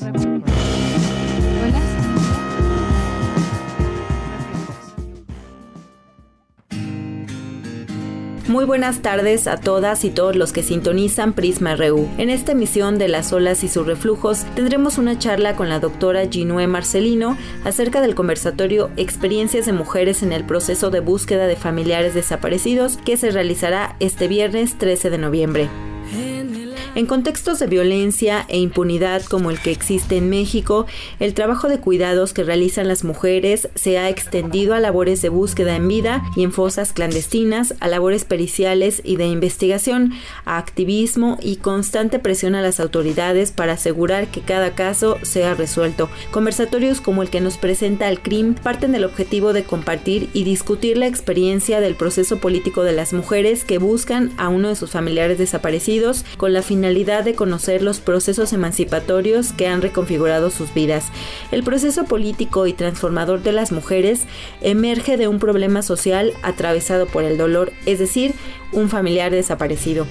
El cual es primero un problema personal que se convierte en un problema social, un dolor convertido en participación en busca de justicia que evidencia un país con una crisis democrática. La vida cotidiana de Tita, Cristina, Edith, Margarita y Angélica, participantes en el conversatorio, se ha trastocado y las ha llevado a ser actoras políticas, posicionando el problema de la desaparición de personas en la agenda política del país. Su dolor individual se convierte entonces en un dolor colectivo. Para conocer más del conversatorio Experiencias de Mujeres en el proceso de búsqueda de familiares desaparecidos, organizado por el Centro Regional de Investigaciones Multidisciplinarias de la UNAM, escuchemos la conversación que tuvimos con la doctora Ginue Marcelino, psicóloga de formación por la Universidad Autónoma del Estado de Morelos y postdoctorante del CRIM UNAM. Muchísimas gracias, doctora Marcelino, por contestar nuestra llamada para platicar de este conversatorio. Quisiera que iniciáramos por responder desde dónde se ve esta experiencia de las mujeres que buscan a sus familiares desaparecidos. Tratamos de, de rescatar esta experiencia de las mujeres que busquen a sus familiares, bueno, obviamente desde un espacio también académico, hablando principalmente de la psicología y de la psicología política, enfocándonos en los testimonios, en su voz, en, sus, en las emociones que ellas tienen en este proceso, quiénes son ellas y cómo esta problemática y este dolor las politizado y están en, la agenda del país. De resolver y atender un problema que, que, le compete completamente al Estado, pero que ellas están ahí al pie de la lucha, eh, exigiendo justicia, exigiendo la verdad sobre sus familiares. Doctora, ¿cómo es que pasa de ser un problema individual y familiar a ser un problema social y por tanto colectivo. Bueno, si desaparecen a tu hijo, desaparecen a tu familiar, o sea, es tu dolor. Pero el momento en el que las mujeres empiezan a, estar en estos espacios en el Ministerio Público, en las fiscalías, en estar en conferencias de prensa, en esos momentos, en ese proceso, en esa transición, se convierte en un problema, en un problema social. Porque además evidencia todo el problema y toda la crisis forense que tiene México, evidencia la corrupción dentro de las propias autoridades, evidencia también el problema de la, participación de los militares, en algunos casos de las desapariciones, bueno, no es que desapareció, alguien se la llevó, o sea, hay un responsable. Estamos hablando desde la, de la desaparición desde la guerra sucia, desde la época de los setentas, y que, bueno, que más de cifras, bueno, son personas con proyectos de vida. ¿Cómo ha visto que cambia la vida cotidiana de las mujeres que buscan a sus desaparecidos? Cambia radicalmente, por decirlo, o sea, pues dejan como estas tareas asignadas tradicionalmente o estos roles sociales y bueno, se convierten en, completamente en actoras políticas, dejan las familias, deciden enfrentarse a las autoridades, deciden irse a las búsquedas, o sea, desde el momento en que las mamás se enteran de, la desaparición de sus hijos empiezan a tejer, empiezan a ser investigadoras, empiezan a ver con quién se relacionó, qué amigo era, cómo era el amigo y ese amigo con quién estaba relacionado. Trabajan en algunas ocasiones o en muchas a la par con las propias autoridades, ¿no? o sea, desde el hacer un oficio, tomar el micrófono, empiezan a decir, bueno, es que allá hay una doble desaparición, la, no las desaparece alguien y también las desaparece el propio Estado. Ahora, ¿por qué llevar estos testimonios a la vida académica? Qué bueno que me preguntas eso porque es algo que, siempre me ha sonado y que siempre me ha gustado. Estar en, en la vida académica es una gran responsabilidad social, ética, política. Hay que escuchar también qué pasa desde ellas, ¿no? qué pasa con ellas, Doctora Ginue, ¿algún comentario final para nuestro auditorio? Estaremos ahí con las compañeras eh, Margarita, Angélica, Edith, Tita, Cristi, Merle. Definitivamente son un ejemplo de fuerza, son un ejemplo de lucha. Recién escuchaba en las mamás, o sea, con este dolor, o sea, ya no hay dolor ni miedo que te acaben. En el caso a lo mejor de, de Angélica y Edith, bueno, y ellas siguen exigiendo que se, que se reaperturen los casos, que se identifique ¿no? a todos los cuerpos que en este proceso exhumaron. Entonces, bueno, hay, hay ahí también una, una deuda por parte de las autoridades para dar cuenta sobre quiénes son esas personas, quiénes son esas personas que, que estuvieron entre las fosas de, de Jujutla y Tetelcingo, una deuda y una exigencia que en este caso de este colectivo están, están demandando Es una invitación a todo nuestro auditorio a que esté presente de manera virtual en este conversatorio el 13 de noviembre, doctora. Sí, sí, ahí, los esperamos y bueno, pues ahí estaremos junto con la doctora Mercedes Pedrero. Muchas gracias a ti. Esta semana les recomendamos el documental Volverte a ver, de Carolina Corral Paredes. La obra muestra el trabajo de colectivos de familiares desaparecidos que participaron directamente exhumando los cuerpos de las fosas de Tetelcingo y Jojutla Morelos en 2016 y 2017. Esto es todo por hoy, los dejamos nuevamente con nuestra compañera de Yanira Morán, comentarios al Twitter arroba PrismaRU y a mi Twitter personal arroba Cindyunam.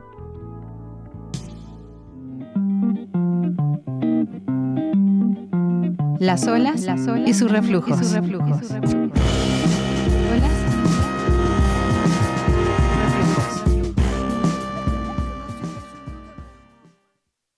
Dos de la tarde con 23 minutos. Gracias a Cindy Pérez Ramírez. Vamos ahora a las breves internacionales con Rodrigo Aguilar. Internacional RU. En toda Europa, los casos positivos de COVID-19 suman 13.5 millones con 1.26 millones de fallecidos. No obstante, la Organización Mundial de la Salud considera que el ascenso en la curva de contagios parece estar estancándose en el continente, frente a la rápida subida en América con 21.8 millones de infecciones. En este sentido, según las últimas cifras recopiladas por la Universidad Johns Hopkins, los contagios diarios de la COVID-19 en Estados Unidos alcanzaron la cifra récord de 140.000 en solo 24 horas, con aumentos en todos los estados, lo que llevó al total de víctimas a superar las 241.000 muertes y a los expertos a temer que el país haya entrado ya en una tercera ola de la pandemia. Los diputados de la oposición en Hong Kong presentaron hoy las cartas de renuncia a su escaño en el Parlamento local, después de que cuatro de ellos fueran destituidos por no cumplir con la Ley de Seguridad Nacional aprobada por China el pasado junio. La Unión Africana llamó hoy a rebajar las crecientes tensiones entre Marruecos y el Sahara Occidental a causa del bloqueo en la franja de Guernat, un territorio fronterizo que ocupa Marruecos en la frontera con Mauritania. La Unión Europea decidió hoy extender sus sanciones a Venezuela hasta el 14 de noviembre de 2021. La decisión se tomó ante la actual crisis política, económica, social y humanitaria en Venezuela, con acciones persistentes que menoscaban la democracia, el Estado de Derecho y el respeto a los derechos humanos, anunció el Consejo del Bloqueo en un comunicado. Rusia aseguró en que no habrá participación turca en el continente ruso de fuerzas de paz que se esté desplegando en la línea de contacto en Nagorno-Karabaj, tras el acuerdo firmado entre Armenia y Azerbaiyán para poner fin a la guerra en este territorio. El centro de la tormenta tropical ETA atraviesa el norte de Florida con fuertes vientos y lluvias en dirección al Atlántico, después de un devastador recorrido del Caribe a Centroamérica y luego a Cuba y la costa oeste de Florida. Con información de la agencia EFE, las breves internacionales con Rodrigo Aguilar. Bien, continuamos. Nos pregunta aquí Manuel en nuestro Twitter, nos dice, hola, ¿es cierto que regresa el semáforo rojo? No hay información hasta el momento que señale que vamos a regresar aquí en la Ciudad de México a semáforo rojo, pero sí eh, lo que ha dicho la jefa de gobierno, eh, jefa, jefa de gobierno Claudia Sheinbaum es que se estaría cerca de volver al semáforo rojo si continuamos con el alza de hospitalizaciones, de contagios y demás elementos que se toman en cuenta para saber si cambiamos eh, a color, eh, el color del semáforo epidemiológico. Los contagios y hospitalizaciones de coronavirus no ceden y empujan a la Ciudad de México hacia el semáforo rojo, es lo que reconoció la jefa de gobierno. Vamos a esperar de aquí a mañana, que es cuando se da el informe semanal, eh, para saber en qué semáforo seguimos, si como hasta hoy en el naranja o pasaríamos al rojo, pero no hay aún nada dicho que regresemos al color rojo. Esto fue, lo mencionó durante su conferencia, eh, conferencia de prensa. La jefa de gobierno dijo que la tendencia de contagios y hospitalizaciones muestran un cambio que debe ser atajado si se busca mantener control sobre la pandemia. Así que dice que eh, si sobre todo el cambio de tendencia es lo de llamar la atención, el crecimiento del número de camas ocupadas diariamente. Esto fue ante una pregunta expresa de si vamos a volver al semáforo rojo. Así que mañana lo sabremos. Por lo pronto, hoy seguimos, al día de hoy, seguimos en semáforo color naranja. Continuamos. Queremos escuchar tu voz. Nuestro teléfono en cabina es 55 36 43 39. Bien, pues ya está en la línea nuestro entrevistado para este siguiente tema. Son las 2 con 27 minutos. Bueno, pues cuando surgió la amenaza de una pandemia de COVID-19 a principios de año, muchos temieron sus efectos en África.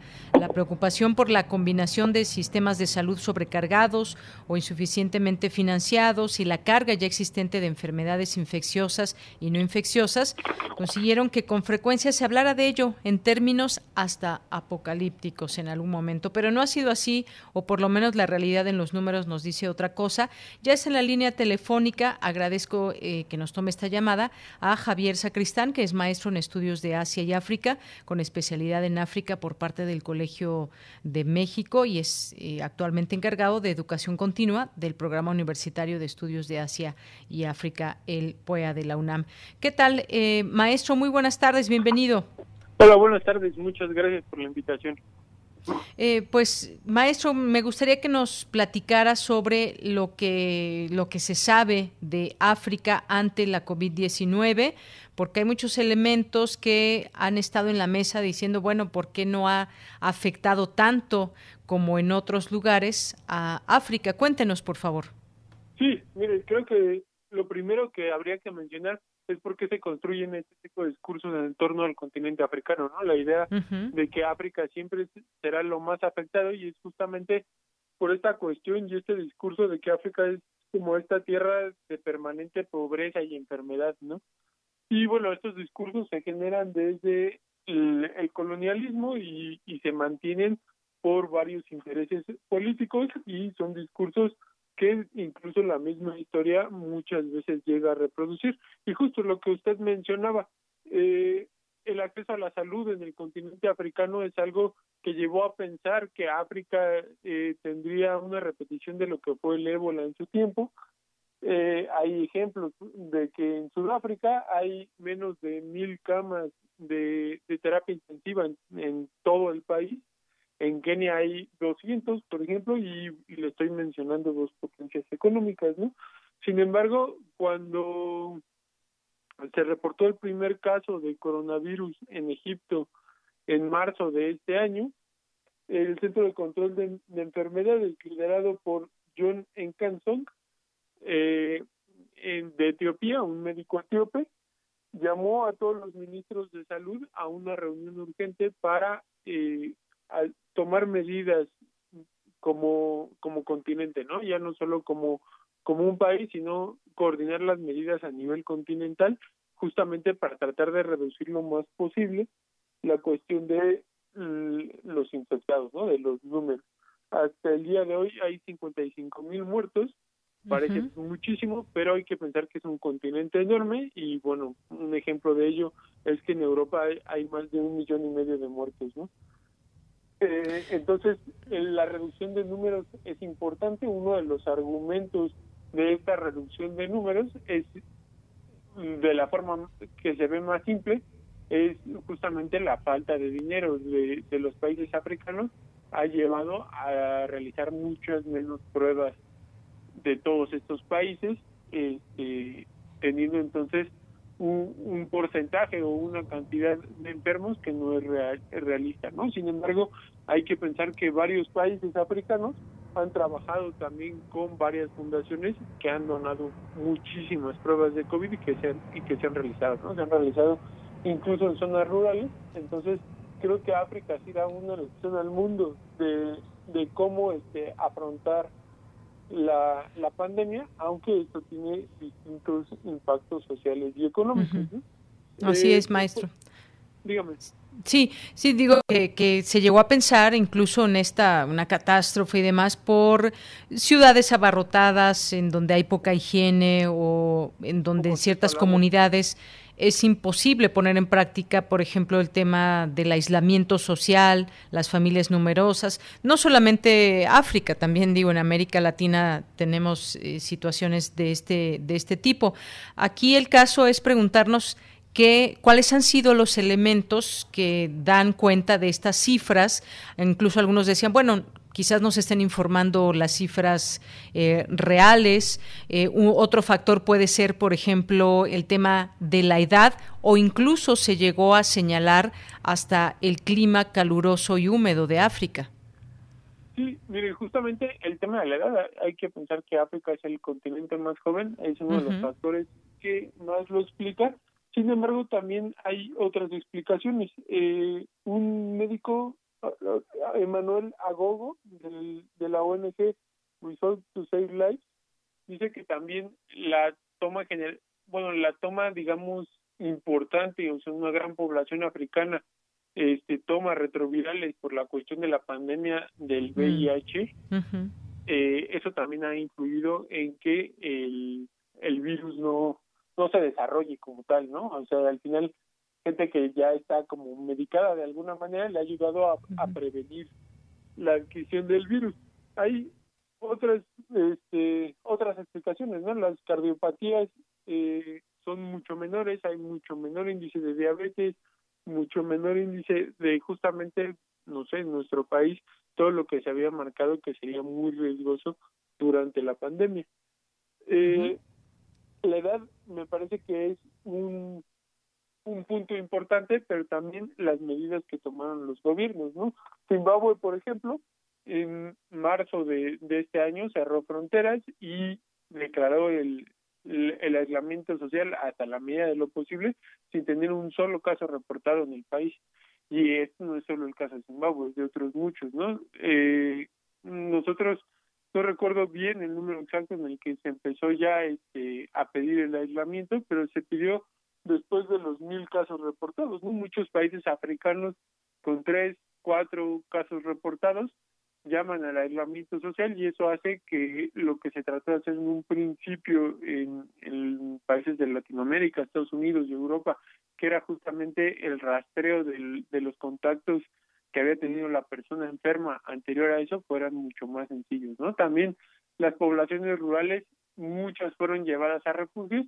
hay que entender que el aislamiento social obligatorio que imponen los gobiernos africanos va a tener un impacto económico muy fuerte en el continente, ¿no? O sea, los números de, de infectados son mucho menores, pero sí va a tener un impacto económico muy fuerte gran parte de la economía, eh, sí, gran parte de cómo las personas subsisten es por medio de la economía informal, es decir, mercados, este, pues, callejeros, etcétera, que no se pueden poner. Hay este, varias acusaciones en Senegal, en Sudán, de abusos policiales, eh, de justamente gente que ha tratado de salir a buscar cómo sobrevivir y recibe una paliza por parte de la policía por estar en la calle, ¿no? Porque la orden estricta del gobierno es no estar en la calle.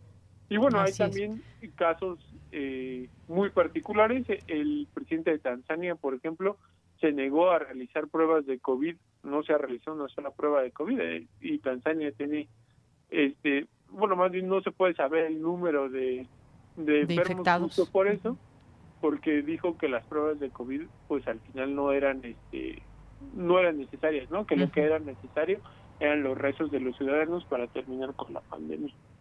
Bien, pues también tenemos posturas como esta. Y, se hablaba también, es decir, por lo que usted nos dice, maestro, son varios elementos los que están, digamos, eh, que podemos tomar como elementos válidos para todo esto. La juventud del continente me parece que es un promedio de 20 años a comparación de poblaciones eh, de personas mucho mayores en el caso, por ejemplo, de Europa. Y se hablaba también de personas que ya habían contraído en algún momento de su vida un gran número de otros coronavirus responsables de muchos resfriados comunes y, como resultado, pues tendrían quizás algún grado de inmunidad a la COVID-19. Eso es otro también de los elementos que se han traído para tratar de explicar el, eh, a comparación de otros países y continentes, el bajo número en muertes y en enfermos de COVID-19 en África. Así es, eh, hay, hay justamente estos argumentos sobre la inmunidad de la población africana, que no solamente es otro, otro tipo de coronavirus, ¿no? Hay que pensar que han pasado por ébola, por otras mil cosas, que este sistema de salud también este, tan, digamos, golpeado y, y con tan pocos fondos, pues tiene una forma de responder a las pandemias que no se tiene en otras partes del mundo, ¿no? Porque las han sufrido y las han sufrido desde mucho antes y, y a este tipo de magnitudes o incluso peores, ¿no? El ébola fue mucho peor de lo que ha sido el coronavirus y al final dejó varias lecciones en el continente africano. Entonces, sí, se habla mucho de, de la inmunidad porque queramos o no, el, continente africano está en una tierra un poco inhóspita, ¿no? Está claro. en muchas cuestiones y es el clima, maestro, también, que, que se hablaba de que el clima, este, muchas temperaturas cálidas y húmedas y que eso quizás eh, significaba que las personas podrían estar recibiendo menos partículas del virus en su organismo. No sé, esta también es otra de las explicaciones. Sí, es otro de los argumentos.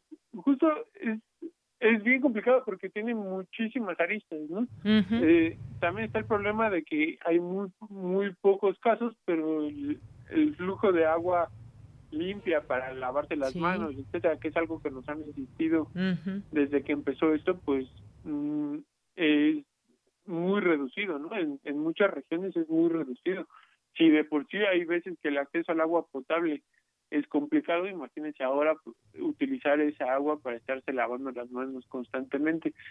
Entonces, creo que también es un poco, nos habla de la solidaridad del continente africano, que sin duda tiene enfrentamientos, pero un ejemplo de ello es que la Unión Africana y los líderes africanos tienen reuniones una vez al mes con eh, la Organización Mundial de la Salud.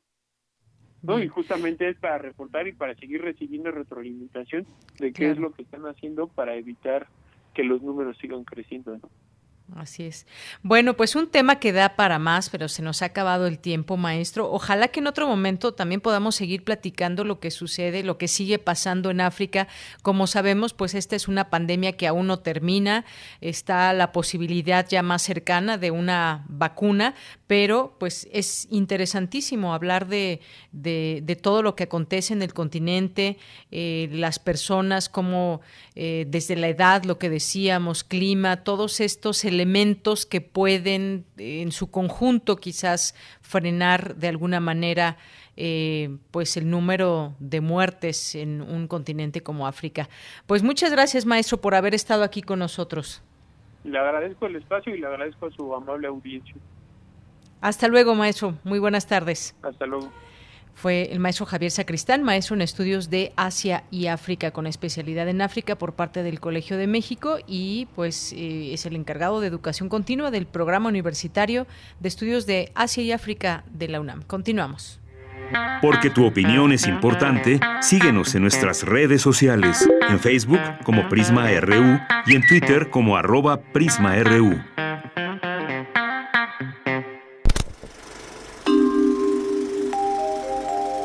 Cine Maedro. Bien, pues es momento de entrar al, eh, a la sección de Cine Maedro, cine, con el maestro Carlos Narro, que ya está en la línea telefónica. ¿Cómo estás, Carlos? Buenas tardes. Bien, buenas tardes. ¿Cómo estás, querida ella? Bien, qué gusto escucharte. para mí es el gusto, el gusto de estar contigo, de compartir con el auditorio de Radio UNAM y de platicar cosas relacionadas con la vida, la realidad y el cine, sí, poder ir tocando las distintas aristas, como dice el, título de la sección Cinemaedro. Muchas aristas tiene el cine. Y siempre nos permite reflexionar sobre cosas que están pasando.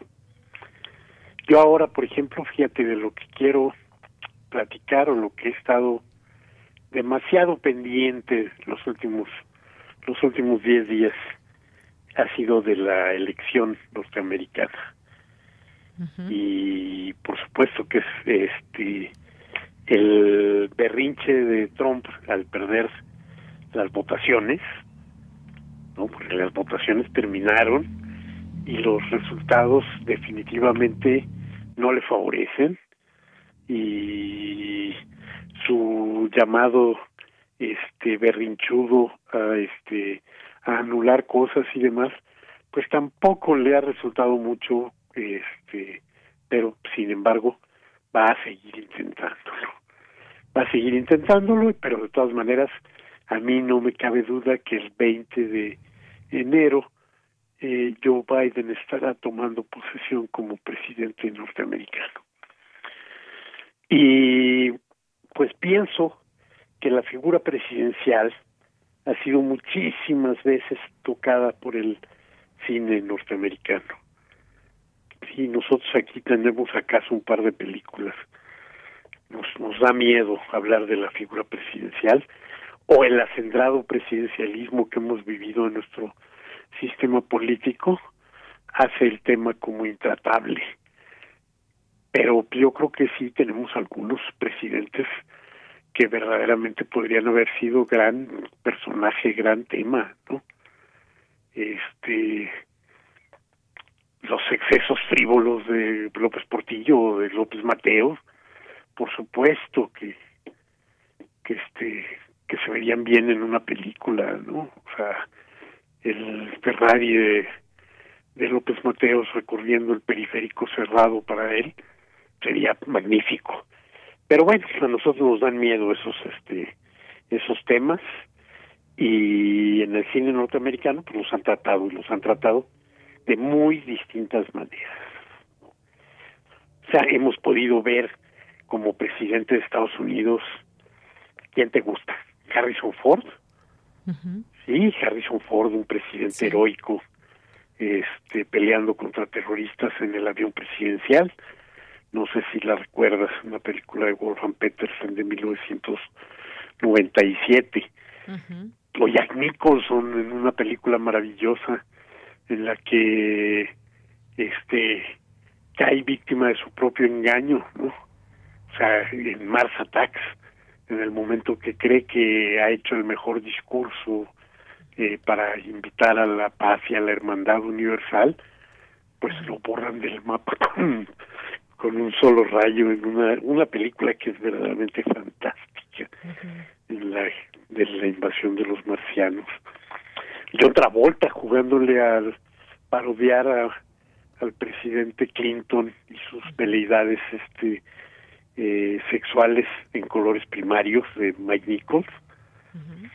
O a Peter Sellers en el Doctor Insólito este la gran película de Stanley Kubrick como grandes todas las películas de Kubrick, en la que hace varios papeles, pero entre ellos hace el papel del presidente de Estados Unidos que tiene que comunicarse a Rusia para decirles abusados que les va una bomba atómica que se disparó por error, mientras el doctor insólito, este, con su pasado nazi, está junto a él aconsejándolo después de haber soltado la bomba, que por cierto por eso tenía varios varios este subtítulos en algunas se llamaba o cómo aprendí a no tenerle miedo a la bomba y en otras se, llamaba eh, teléfono rojo volamos hacia Moscú en fin la este la la ficción le ha sido este pródiga con los presidentes norteamericanos y nos ha presentado muchas muchas eh, facetas. Pero también bueno, no me faltan más, fíjate, pero bueno, ya ni, me acuerdo, por ejemplo, las películas en las que Morgan Freeman sale como el primer presidente negro de la pantalla en este un par de películas. Y bueno, pues hay otras que son históricas, aunque aunque no tanto como Abraham Lincoln, Cazador de Vampiros, por supuesto que es una absoluta ficción, pero sí hay un Abraham Lincoln que es una biografía, una este reconstrucción de su vida este de del propio Spielberg, ¿no? Y las eh, serias películas de Oliver Stone, una sobre el asesinato de Kennedy, JFK, una película que es verdaderamente notable en términos del método de investigación y cómo se aplica en el este en el cine y Nixon tiene también un digo y Oliver Stone tiene también un Nixon del año 95 ¿no?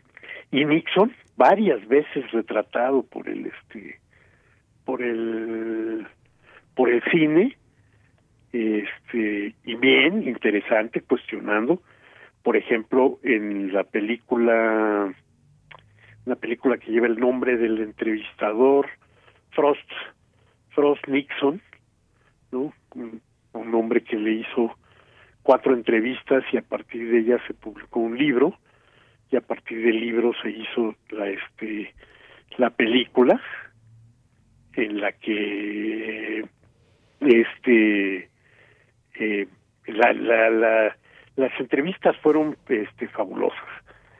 Eh, por primera vez en, en ese tiempo creo que 74 el año en el que este eh, cesan a Nixon de la presidencia y en ese mismo año le hacen las entrevistas y encontramos por primera vez un entrevistador incisivo, un entrevistador que pone contra la pared al este al entrevistado, no, no complaciente, y Nixon sigue el juego y pues cae en algunas en, algunas cosas. Gran, gran, gran película y interesante cómo ah, hubo un tiempo en el que los presidentes se tenían que ir por mentirosos, ¿no?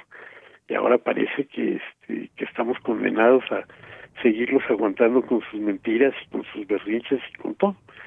Entonces yo creo que para el cine va a ser fantástico todo este berrinche de, de Donald Trump, ¿no? Ya vimos una parodia, por ejemplo, en este en televisión, en, en Saturday Night Live, y creo que vamos a ver muchas en este en cine en los próximos años no porque es un personaje cuya ruindad cuya ridiculez cuya ignorancia cuya este racismo todos sus sus excesos su este machismo en fin tiene todas las todos los vicios como para poder sacar de él una docena de películas y entonces creo que este berrinche que está haciendo va a ser una cosa muy, muy buena para los próximos años del cine. Cuando menos tema, ahí ya está. Sí, seguramente. Carlos, pues nos resta un minuto para que nos, nos hagas tus recomendaciones. Fíjate que tengo varias recomendaciones. Por una parte, bueno, pues a los que ya regresaron a las salas de cine, este, Brujas, eh, producida por Del Toro y Cuarón, es una, una adaptación de Roald Dahl, interesante película. Y los que seguimos este confinados pues este si seguimos pensando en el tema de las campañas norteamericanas y demás hay una buenísima en Netflix que se llama El juicio de los siete de Chicago que tiene que ver con la erupción de los izquierdistas en una convención demócrata en este en Chicago y y bueno pues cómo terminó eso en un juicio terrible para para los radicales, Jerry Rubin, este, Abby Hoffman y demás. eh, por otro lado, el Canal 22 este domingo nos presenta Las Buenas Hierbas de María Novaro, una película en la que María hace el tránsito hacia un cine más experimental. Y TV nos está presentando todos los días una película eh, distinta de un director español, Gonzalo Suárez, que verdaderamente vale la pena conocer. Y todos los días a las 10 de la noche podemos ver una película distinta. Eso empezó el lunes, pero bueno, pues, hoy estamos a tomar la cuarta de las películas que nos van a presentar. Muy bien. Bueno, pues como siempre, muchísimas gracias. Gracias, Carlos, por estar en este espacio, por las recomendaciones y por platicarnos también de las películas que muchas veces pues retratan nuestra realidad. Gracias. Muchísimas gracias a ti. Un abrazo para todo tu equipo y saludos a todo el auditorio de Radio Nacional. Gracias. También para ti un abrazo, Carlos. Muy buenas tardes y hasta el siguiente jueves. Gracias. Continuamos. Cultura RU.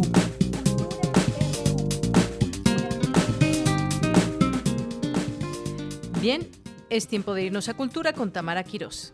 Buenas tardes, Deyanira. Es un gusto saludar al auditorio de Prisma RU. Gracias a todas, a todos los que nos acompañan desde la una de la tarde a través de las frecuencias de Radio UNAM. Antes de finalizar la transmisión de hoy, queremos invitarlos a que formen parte del Festival Letras en Tepic, que se realizará del 15 al 25 de noviembre. Para darnos todos los detalles de este festival que llega a su quinta edición, en la línea nos acompaña Lorena Elizabeth Hernández. Ella es gestora cultural y directora del festival Letras en Tepic. Bienvenida a este espacio radiofónico, Lorena. Muchas gracias por tomar la llamada. Platícanos más de esta edición virtual del festival. Qué gusto saludarte a ti, Tamara, y a toda la audiencia de la querida Radio UNAM, de nuestra máxima casa de estudios.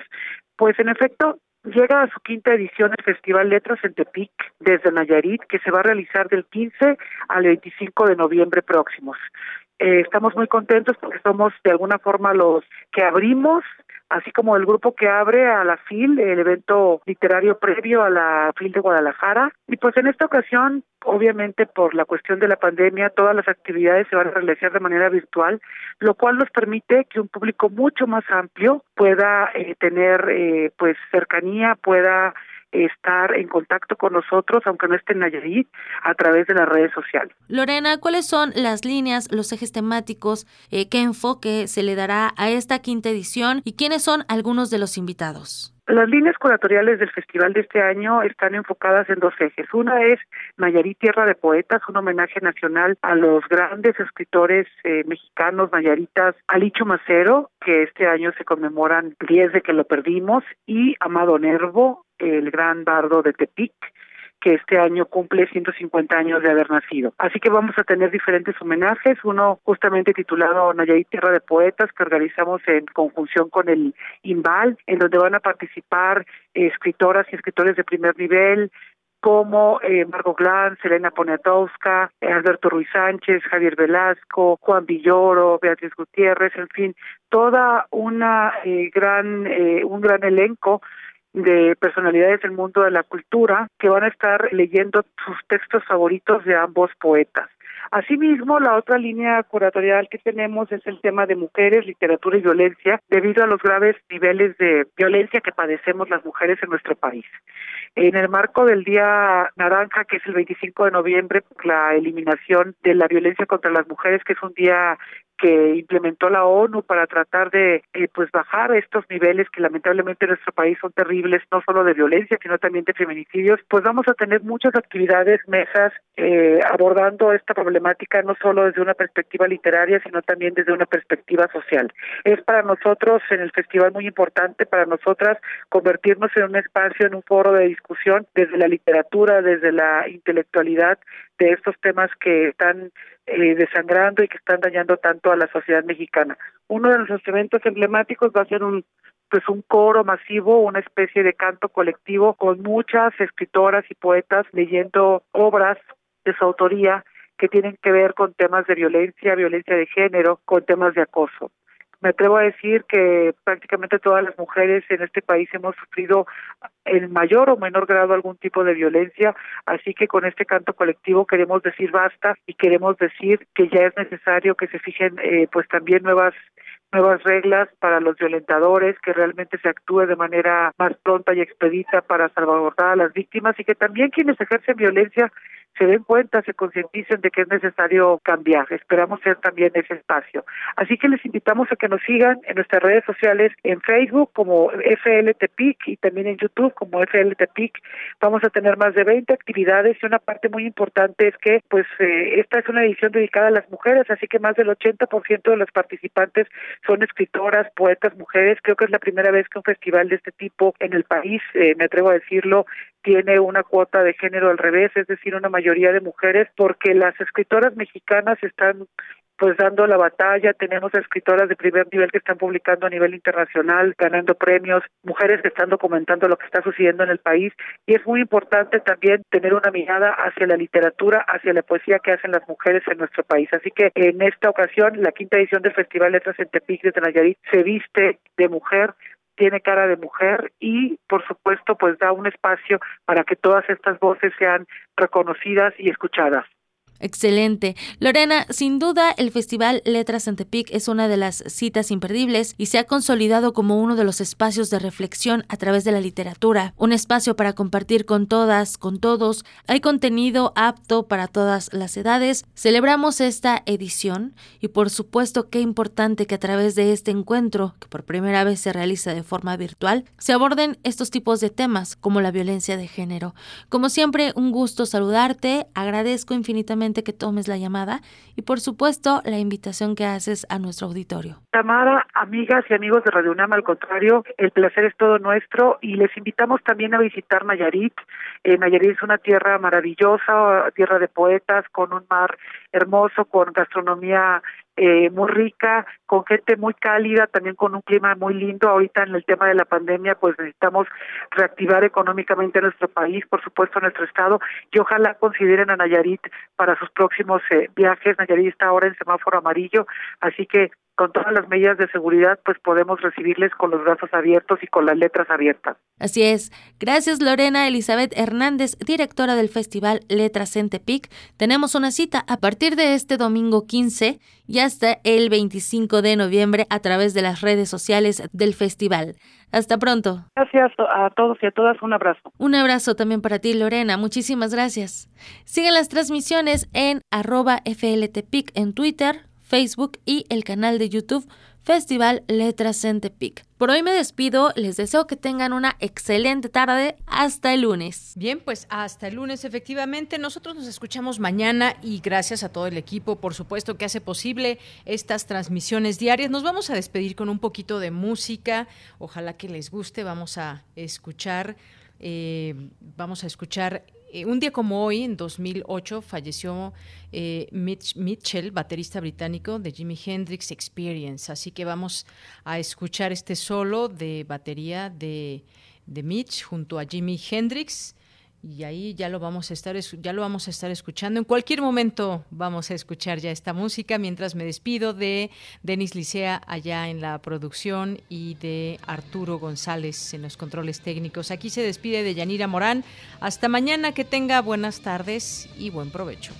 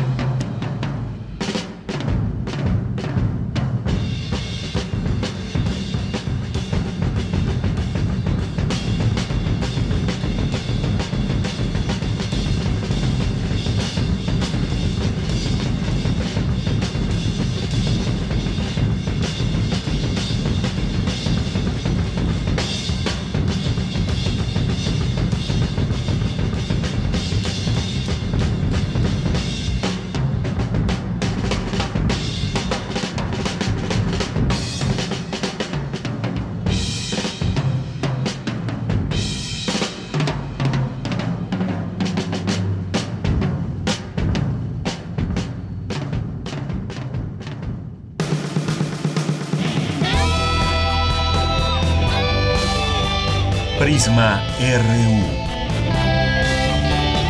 Relatamos al mundo.